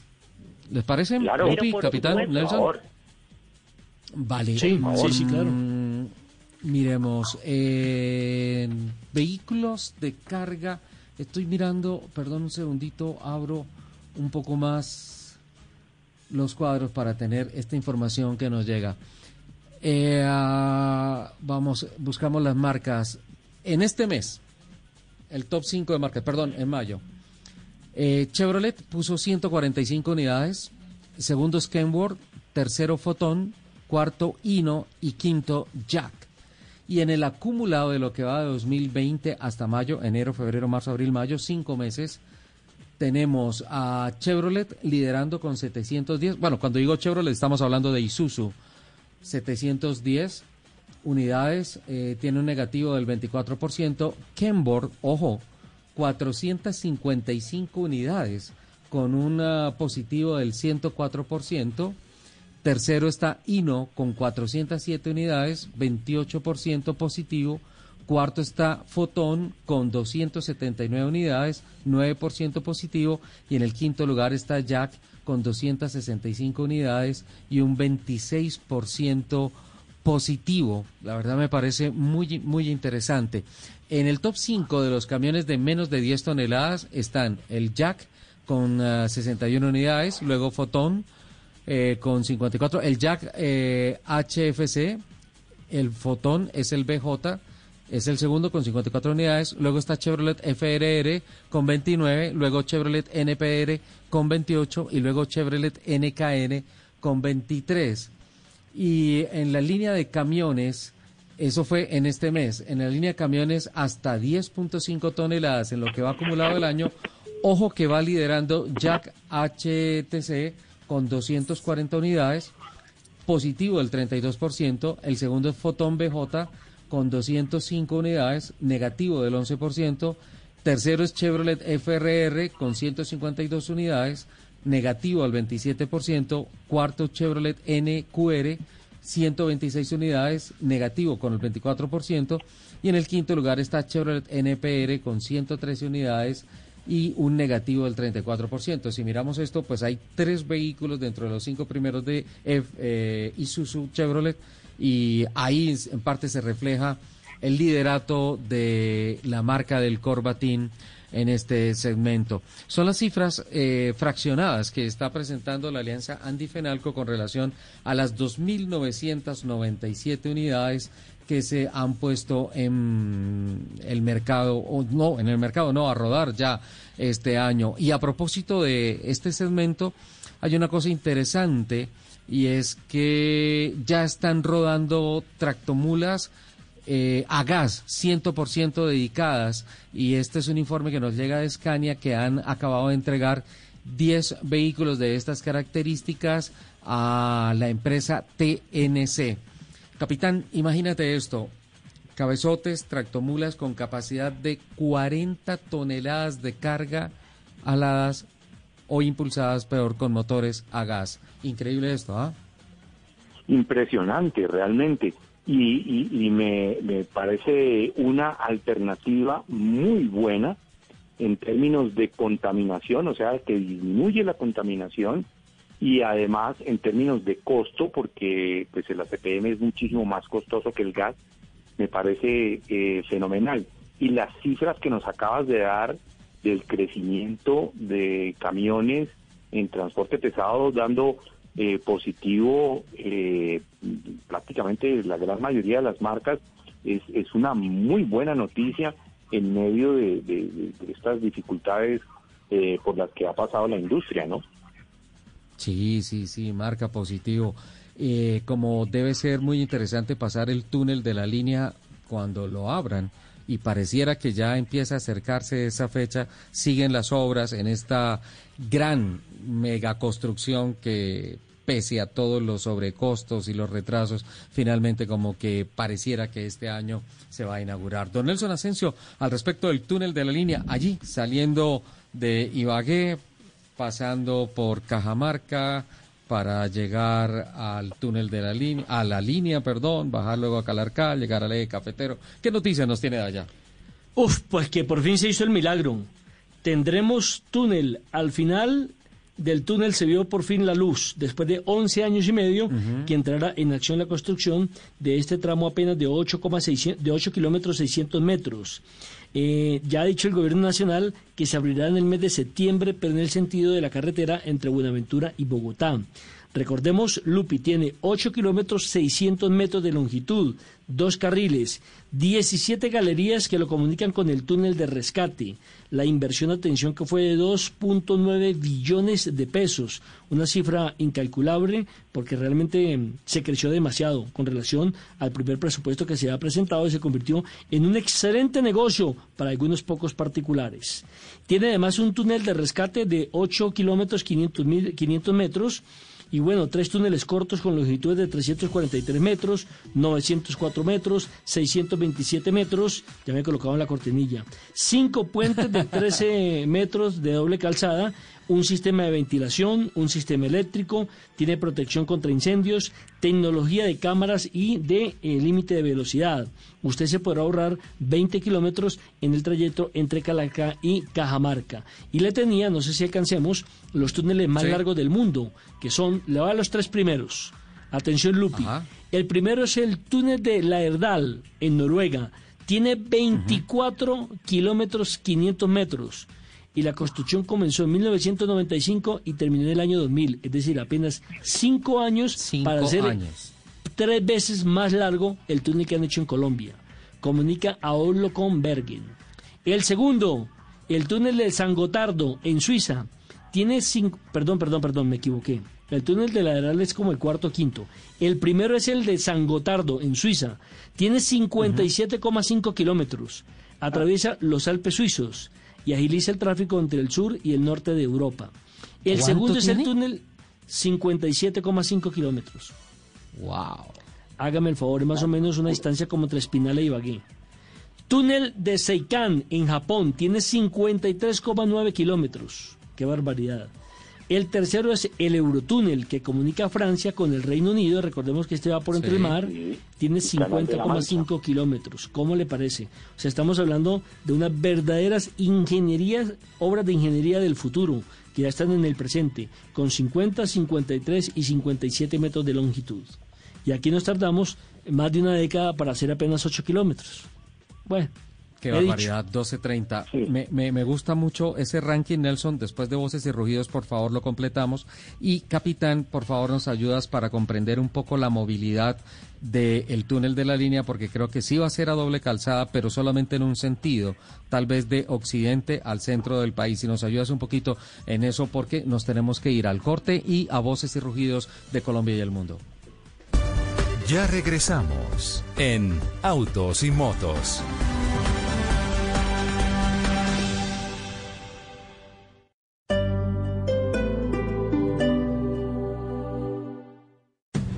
Esta es Blue Radio. Sintonice Blue Radio en 89.9 FM y grábelo desde ya en su memoria y en la memoria de su radio. Blue Radio, la nueva alternativa. Todos los sábados a la una de la tarde en Blue Radio lo ubicamos en la noticia. Gracias por acompañarnos en el radar. Estamos analizando. El radar. Lo que usted quiere saber de lo que está pasando. Descubra con Ricardo Ospina y un amplio equipo de periodistas el origen de las noticias. Los más importantes de la semana aquí en Blue Radio y Blue Radio. El radar. Todos los sábados a la una de la tarde en Blue Radio. La nueva alternativa. Feliz día al papá que es el primero en enterarse de las noticias, al papá que escucha y le gusta ser escuchado, al que disfruta los goles sin verlos, al que oye todos los puntos de vista y ningún tema le queda corto. Feliz día, papás Blue. Blue Radio.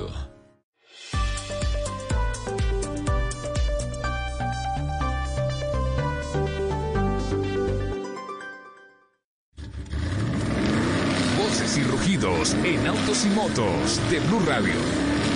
Voces y rugidos. La vigésima versión de la Feria Autopartes, la cual estaba programada del 23 al 25 de septiembre de 2020 en el recinto de exposiciones Plaza Mayor de Medellín, fue cancelada debido a la pandemia del coronavirus COVID-19. Asopartes Seccional Antioquia y Prisma Gestión Empresarial, organizadores de esta Feria Internacional del Sector Automotor, tomaron esta decisión debido a la evolución que han tenido las medidas de la contención del virus en Colombia, las cuales restringen la realización de este tipo de eventos. En consecuencia, la vigésima versión de la Feria Autopartes se reprograma entre el 8 y el 10 de junio del año 2022.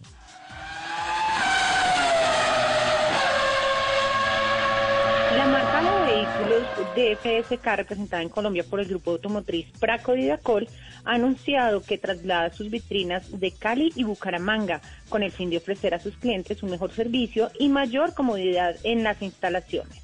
En la capital del Valle del Cauca, el concesionario fue trasladado a la carrera 36, número 1595 en Acopí, Jumbo mientras que en Bucaramanga la vitrina se traslada a la calle 70, número 32W92, en la vía Girón.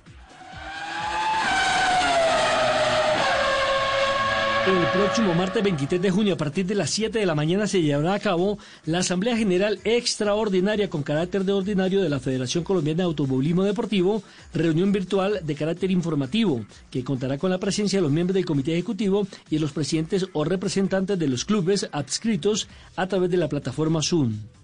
Esta es la primera vez que la institución realizará su asamblea de manera virtual. Diez clubes que tienen su documentación vigente y están a paz y salvo con la institución han sido convocados a la reunión. El pasado miércoles, a la edad de 90 años, murió el motorista alemán Hans Mesger. El legendario ingeniero fue el creador del motor Boxer de seis cilindros refrigerado por aire del Porsche 911. Fue esencial en la construcción general del 917 y su motor de 12 cilindros, así como la creación del motor TAG Turbo de Fórmula 1. Durante más de tres décadas, Hans Mesger fue responsable de los autos de carreras y motores más exitosos de Porsche en la competición. Desde 1956, Hans Mesger estuvo vinculado laboralmente a la marca alemana de vehículos deportivos.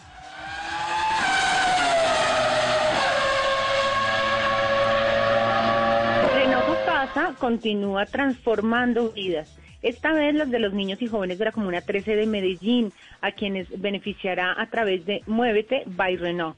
Eh, la primera línea de tenis de la marca, realizada con material reciclable de la planta de Envigado. A través de redes sociales de animalistas se hizo el lanzamiento del proyecto que se compartió, donde se compartió el trabajo realizado durante un año con, eh, el que se logró sacar adelante el primer paquete de 200 unidades de tenis para la venta. El dinero recaudado por la venta de cada par de tenis será destinado a beneficiar a niños y adolescentes habitantes de la Comuna 13 con actividades de cultura, educación y recreación. Fuentes cercanas a Luis Hamilton han asegurado que el piloto está decidido a arrodillarse en el Gran Premio de Austria en señal de apoyo a Black Lives Matter, el movimiento en contra del racismo que se ha creado en los Estados Unidos. Hamilton, único piloto negro de la Fórmula 1, ya ha defendido este movimiento antirracismo que ha cogido fuerza a raíz del asesinato de George Floyd. Las reglas y creencias que se crearon hace cientos de años aún existen y envenenan la sociedad. Martin Luther King dio su vida por lo mismo, por lo que luchamos hoy y aún no hay justicia. ¿Quién nos va a guiar hoy? Los líderes que hemos seleccionado nos fallan una y otra vez. Debemos seguir enfurecidos hasta la noche hasta que ocurra el cambio, escribió el piloto en sus redes sociales. Los invitamos a que sigan con la programación de Autos y Motos aquí en Blue Radio.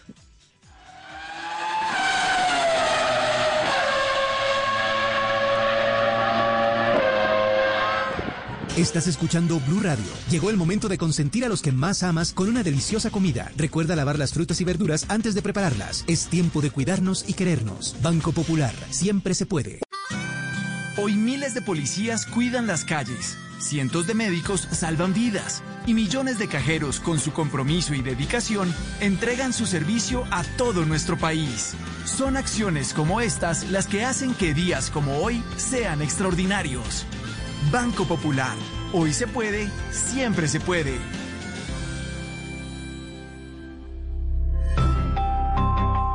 Somos Grupo Aval, vigilado Superintendencia Financiera de Colombia. Estás escuchando Autos y Motos por Blue Radio, la nueva alternativa.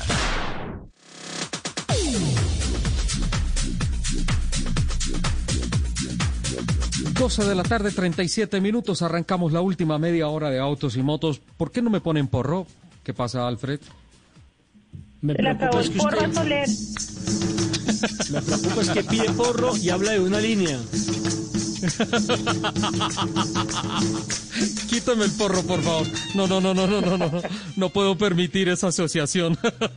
Pero usted acaba de escribir, usted acaba de escribir en el grupo de WhatsApp, lo voy a leer para que los oyentes escriban. Dice, eh, por, porro, por favor, seguimos con la línea. ¿Escribió usted eso o no? Sí, sí, es cierto. Seguimos con la línea y se une porro, por favor. porro y la pero línea. Muy bien. Estoy pidiendo música. Ah, y, qué sí, bueno, sí, me qué pusieron bien. la pollera Ah. colorada que me acuerda de Monpós, por favor. Vamos Claro. arriba, Alfred. Que ahora sí escuchemos el porro.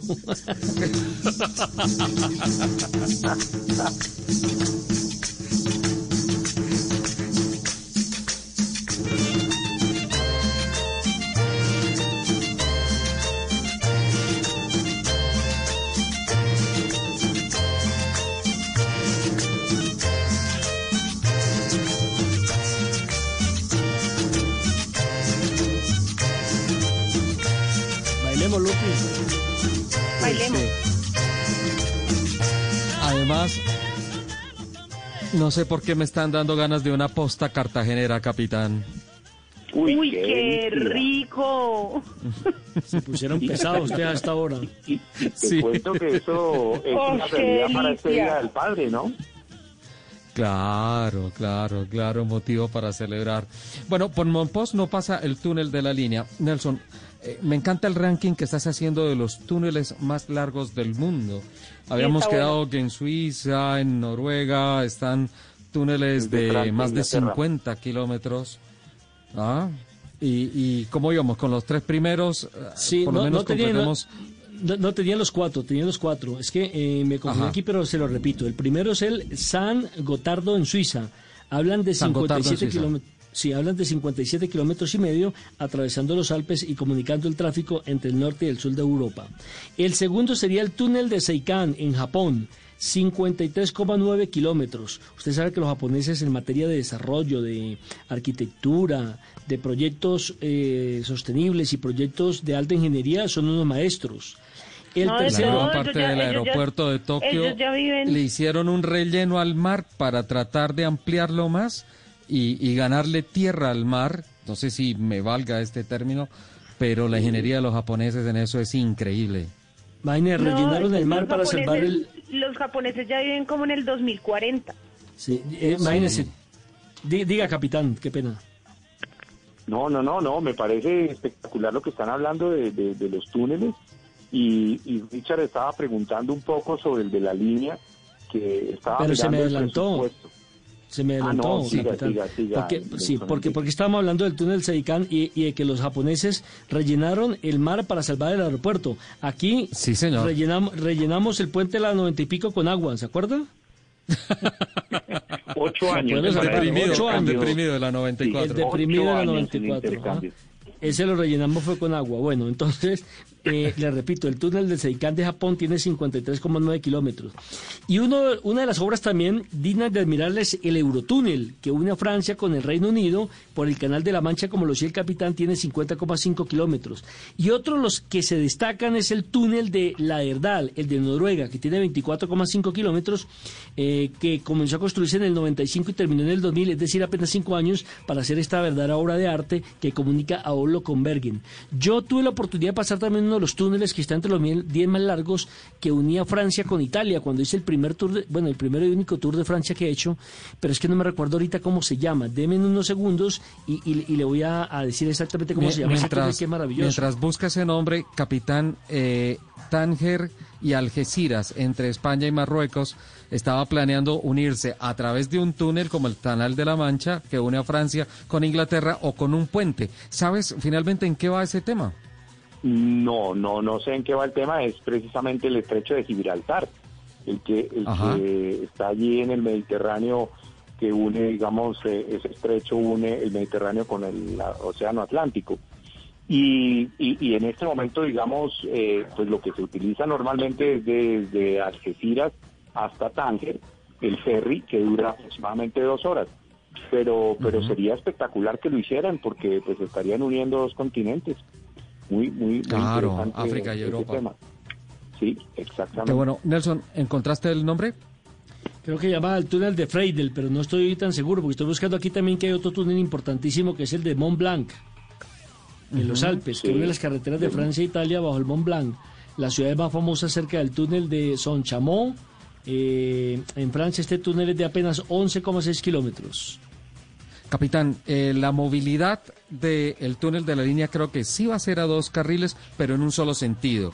¿Y, va a ser occidente al centro del país? Sí, sí, eso, eso es lo que, mm. perdona, sí, eso es lo que ha dicho en vías.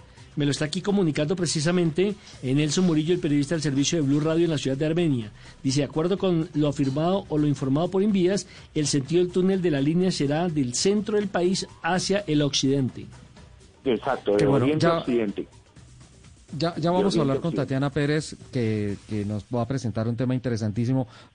Ah, por el momento, creo que ya que tenemos comunicación de Invías, justamente el Instituto Nacional de Vías eh, rodó un video con alguna información técnica del túnel y ya las primeras imágenes oficiales de cómo están quedando las obras. La verdad, qué triste que haya pasado tanto tiempo, pero creo que está quedando muy interesante. Escuchemos lo que dice este video publicado por Invías esta semana.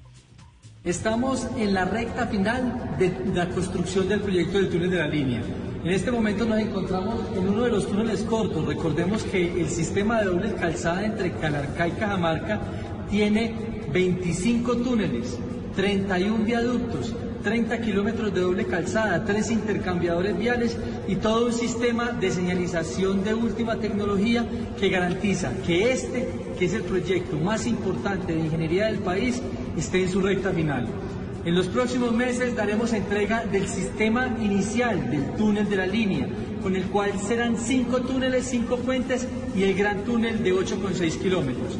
En este momento nos encontramos en uno de los túneles y esta va a ser la apariencia final para la terminación de todo el sistema de túneles de la línea con el sistema de iluminación sistemas de ventilación, los sistemas de cables de detección de incendio, los sistemas de comunicación SOS, de, todo lo que tiene que ver con la señalización variable, los sistemas inteligentes de transporte, los sistemas contra incendios, los sistemas de radiocomunicación, las cámaras, las cámaras que se encuentran a lo largo del túnel. Y de esta manera es que ya empezamos a darle una forma de terminación a este proyecto. Y esperamos en los próximos meses que los colombianos estén gozando de esta importante obra para el país. Nos falta la terminación de eh, una parte del sistema eléctrico y obviamente poner todos los túneles en esta misma condición. Hoy tenemos unos de ellos en esta situación, pero nos falta el túnel principal, ponerle todos estos acabados finales, lo que, lo que hemos llamado equipos electromecánicos, para garantizar que en los próximos meses esté al servicio de los colombianos. Bueno, se están más o menos aventurando que podría ser en el mes de septiembre, Nelson. No sé qué se dirá en, en la zona con relación a lo que podría ser la apertura y la inauguración, en principio, del túnel de la línea para el mes de septiembre. Sí, el presidente de la República eh, habló precisamente del tema, dijo que ya para septiembre entonces estaría el túnel de la línea e incluso él dice que cuando él tomó la presidencia hace dos años, apenas el proyecto iba en un desarrollo del 60% y que él ha completado ese otro 40% para poder hacer realidad el sueño de muchos. Ya me acordé el nombre del túnel que atraviesa Francia e Italia, el túnel de Frejus. Eh, que atraviesa precisamente la montaña de Frejus, tiene 12 kilómetros 800 metros y fue construido en 1980. Hágame el favor. En 1980 un túnel de 12 kilómetros 800 metros y aquí duramos una eternidad para construir un túnel de apenas 8 kilómetros. Bueno, pues Dios quiera que se abran las carreteras para que en el mes de septiembre podamos estar y en el túnel de la línea conocerlo. Y que no tengan que cerrarlo y que no tengan que cerrarlo de aquí a diciembre con el tema de que es que faltó colocar X, aquel. Es que mire, aquí hay un túnel cortico que es el, de cuando usted va para Ibagué para pasar por Melgar. Ese es corto, ¿cierto? Y mantiene cerrado una cantidad de tiempo que por reparación, que por mantenimiento, una cantidad de cosas y solamente es un túnel, un túnel de un solo sentido, que es eh, la vía El túnel de retorno, el que uno lo llama el túnel de retorno saliendo, saliendo de Melgar. Pues bueno, esperemos que, ya que hemos esperado 11 años, más de una década, pues sí, que no se presenten estas fallas. Eh, 1247. Lupi, estaba mirando una información que me tiene muy sorprendido. 1.097 millones de pesos fueron entregados por parte de las aseguradoras en el mes de abril con relación a pólizas y pagos que tienen que ver con seguros justamente del automóvil. Y esto viene contenido dentro de una información del ABC para invertir en vehículos de salvamento. ¿Cómo, cómo es este tema, Lupi?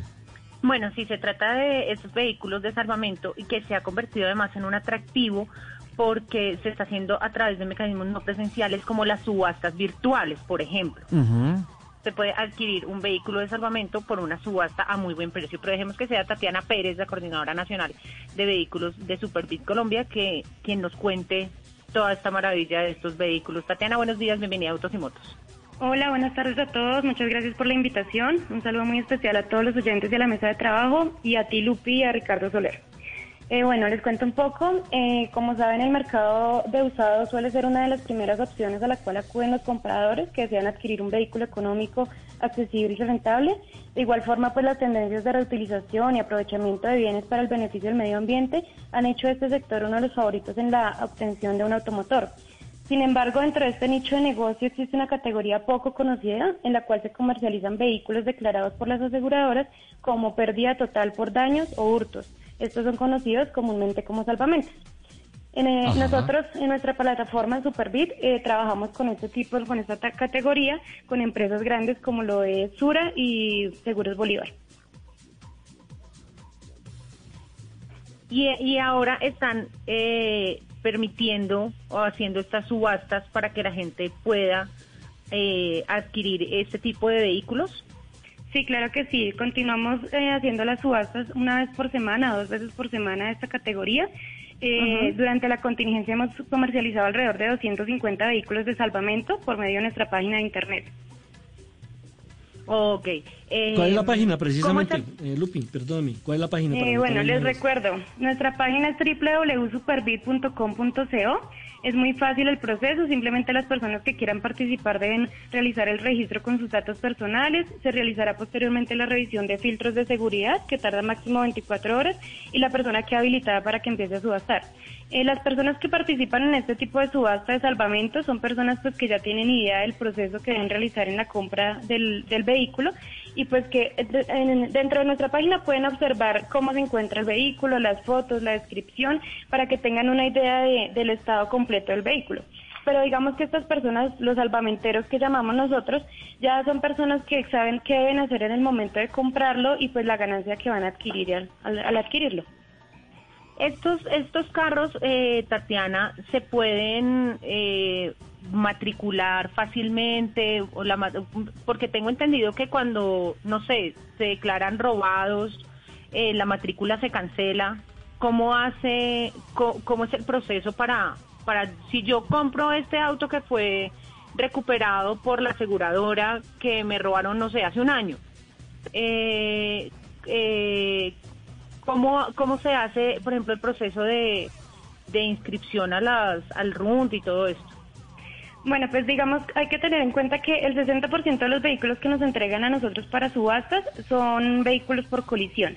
El otro 40% son los que tú me comentas que son producto de hurtos o recuperados.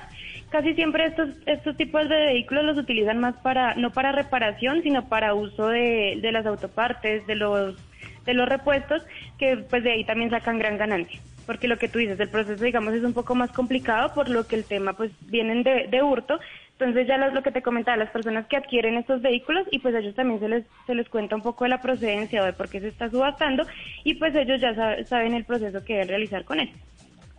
Yo, yo, yo tengo que admitir que yo compré un carro de salvamento, que, es, que es el, carro que corría en TC2000, eh, y me pareció y me pareció algo muy curioso y es que cuando me entregan la factura eh, no me dicen eh, Lupi compró un carro sino Lupi compró eh, un motor, cuatro puertas, un capó, eh, ese tipo de cosas. O sea, es decir, no estás comprando un carro, estás comprando los repuestos, partes. todo lo que están armados.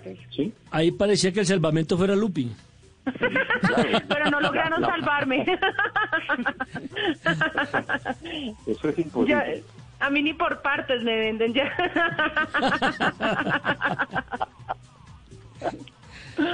Qué pena con nuestra invitada. ¿eh? Porque, la, la, matrícula está cancelada, me imagino que esa es la razón. ya estoy desmatriculada, sí, ya nada que hacer. es que, digamos, para que tengan presente algo, el tema de, del desensamble de los vehículos, por ejemplo, el Centro Nacional de Salvamentos de Sura nos ha dado datos de que de 40 vehículos de salvamento pueden recuperar alrededor de 1.600 repuestos, 10 toneladas de chatarra y hierro.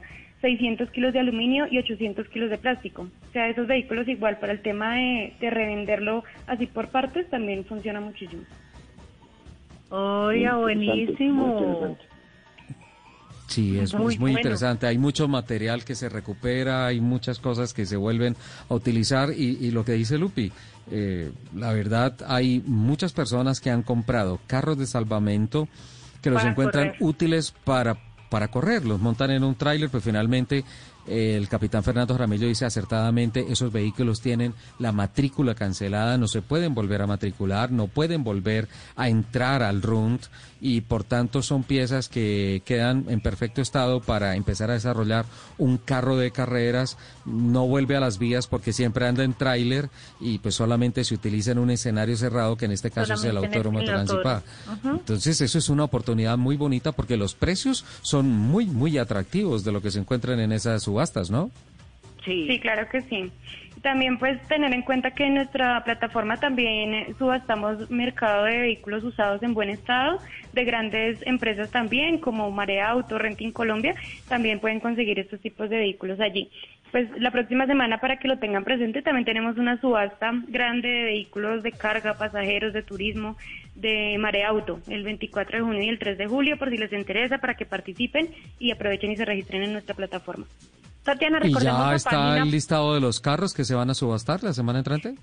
Sí, tenemos alrededor de 50 vehículos.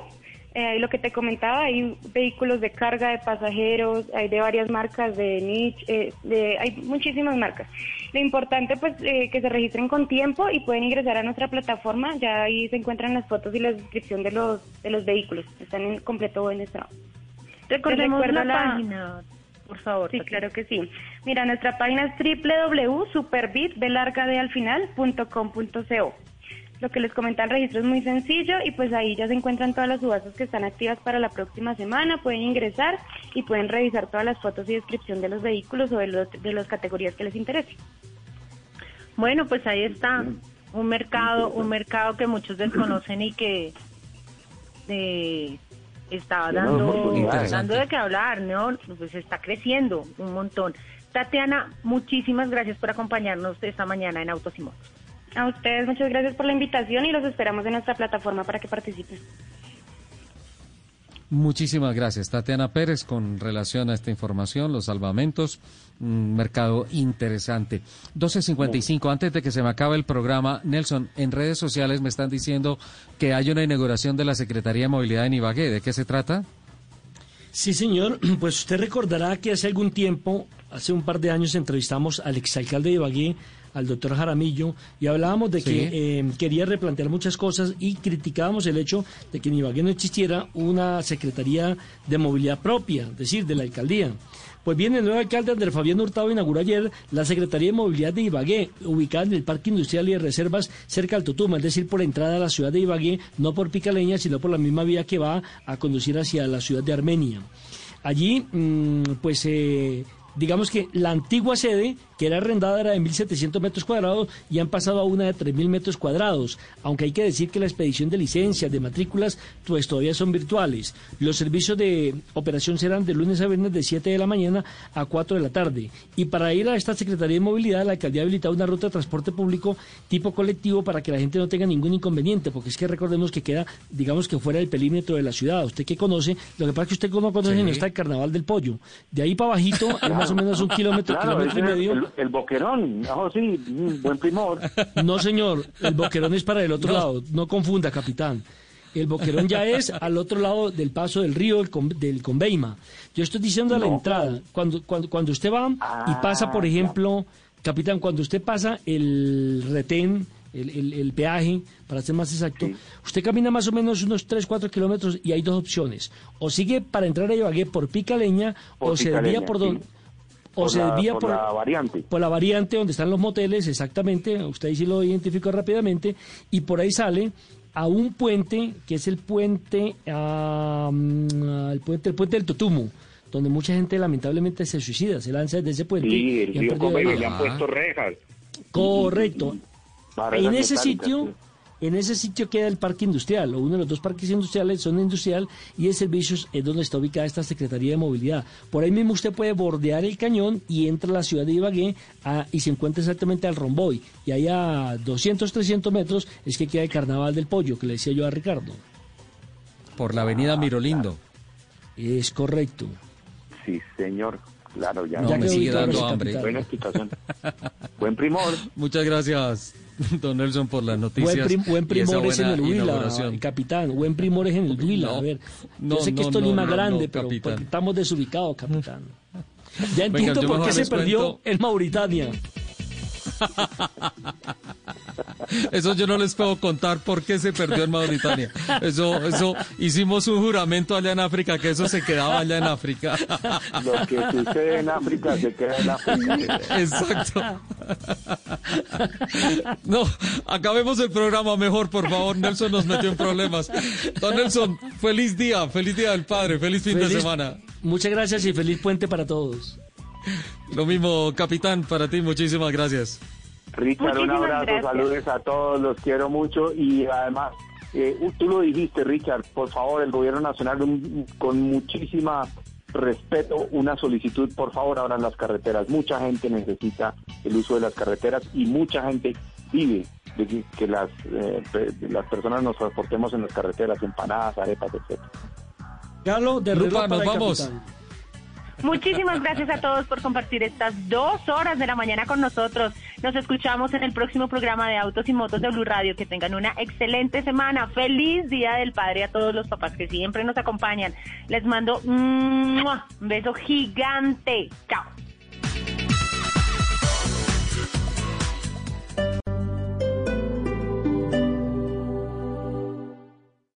Si es humor, Venga, Juan ¿algún sindicato, ¿algún sindicato se ha presentado por allá? ¿Usted que es amigo de los sindicatos? Sí, hay varios sindicatos. Aquí está el sindicato de tabaqueros, paperos, borrachos y casados sin tapabocas. Ah, sí, tabaque. A ver, Parece que llegó la- el SMART. ¿De verdad van a, a- a- a sacar y abrir la multitud?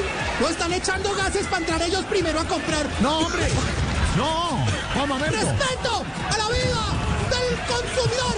está en Blue Radio. Sí, señor, la ministra Alicia de Voz Populi, ¿algunas recomendaciones para los que salieron a comprar? Si compró ropa, métaselo de balde o con algo caliente, lo si no, tiene cucos.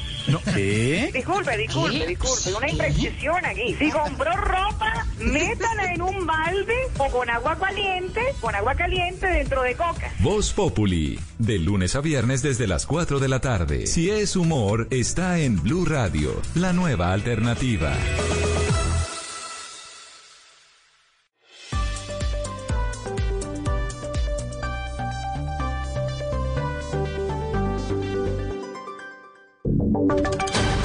Voces y sonidos de Colombia y el mundo en Blue Radio y bluradio.com, porque la verdad es de todos. Tarde de sábado para todos. Es momento de actualizar las noticias y de contarles lo más importante de lo que está pasando a esta hora en Colombia y el mundo. El gobierno ya entregó los primeros 130 ventiladores para nuevas camas UCI en Bogotá. Estuvieron el ministro de Salud y la alcaldesa Claudia López y además de eso ya hay pronunciamiento del presidente Duque Rubén. Silvia, sí, hace pocos minutos el gobierno nacional entregó 130 ventiladores a la alcaldía de Bogotá, todo esto para ampliar la capacidad de atención en las camas de unidades eh, de cuidados intensivos en la capital. El presidente Iván Duque acaba de pronunciarse mediante su cuenta de Twitter diciendo, anticipamos el cronograma, le estamos cumpliendo a Bogotá. El Ministerio de Salud entrega al Distrito Capital un primer contingente de 130 ventiladores para reforzar atención del COVID-19 en la ciudad. Tenemos previsto entregar 295 más entre julio y agosto. Con esto, Silvia, serían 425 ventiladores que a más tardar en agosto tendría la capital del país. En este momento, la ocupación de la unidad de cuidados intensivos en Bogotá es del 57.5%. Pues a propósito de todo esto, Rubén, mucha atención porque la alcaldía de Bogotá no descarta aumentar la ocupación de Transmilenio al 50%. Se ha dicho que el sistema de transporte integrado, el sistema público, el, sistema de transporte integrado de Bogotá no puede sobrepasar una ocupación del 35%. Pues ya la alcaldesa está diciendo que evalúan aumentar esa capacidad. Esto fue el anuncio que hizo hace pocos minutos. De manera que este esfuerzo lo vamos a seguir haciendo en la medida en que esta semana que viene y la siguiente terminemos las pruebas de las nuevas láminas de bioseguridad que nos permiten usar mejor el sistema, vamos a poder subir con todas las condiciones de bioseguridad y de protección y de cuidado la ocupación del sistema del 35 al 50%. Estamos atentos entonces a esta situación que está ocurriendo en Bogotá, que repetimos, ya recibió cen- 130 ventiladores de parte del gobierno del presidente Iván Duque. Por otro lado, la ministra de Justicia anunció mil cupos nuevos en la cárcel del Bosque de Barranquilla, que en principio Diana Ospino fue construida para 600 internos, pero hoy tiene más de 1.400. En ese centro carcelario además hay 34 personas contagiadas con COVID-19. Así es, Silvia. La ministra de Justicia, Margarita Cabello, se reunió con la gobernadora del Atlántico, Elsa Noguera, para hacer un seguimiento al problema de contagios con COVID-19 dentro de los centros de reclusión y anunció la creación de mil cupos nuevos que buscan solucionar el problema de hacinamiento en la penitenciaría El Bosque. Indicó también que evalúan la posibilidad de instalar un centro de custodia provisional dentro de este penal. Ya tenemos contratado un módulo de 510 personas en el bosque, vamos a construir otro módulo para mujeres y estamos pensando en la posibilidad de estudiar si cabe un módulo especial para ampliar el cupo de sindicados respecto a la cárcel distrital. La ministra también se comprometió a trabajar conjuntamente con las autoridades locales para buscar medidas que permitan mitigar la posibilidad de más contagios dentro de las cárceles de la ciudad, teniendo en cuenta que en la penitenciaría del Bosque ya son 34 casos confirmados, como usted lo decía, uno más en la cárcel modelo. Anatomy of an ad. Subconsciously trigger emotions through music. Perfect. Define an opportunity. Imagine talking to millions of people across the U.S. like I am now. Identify a problem. Creating an audio ad is time consuming. Offer a solution. Utilize cutting edge AI. Imagine creating all that in under 30 seconds. Well, we did to create this ad. To learn more about AI in the audio industry, download the white paper from audiostack.ai.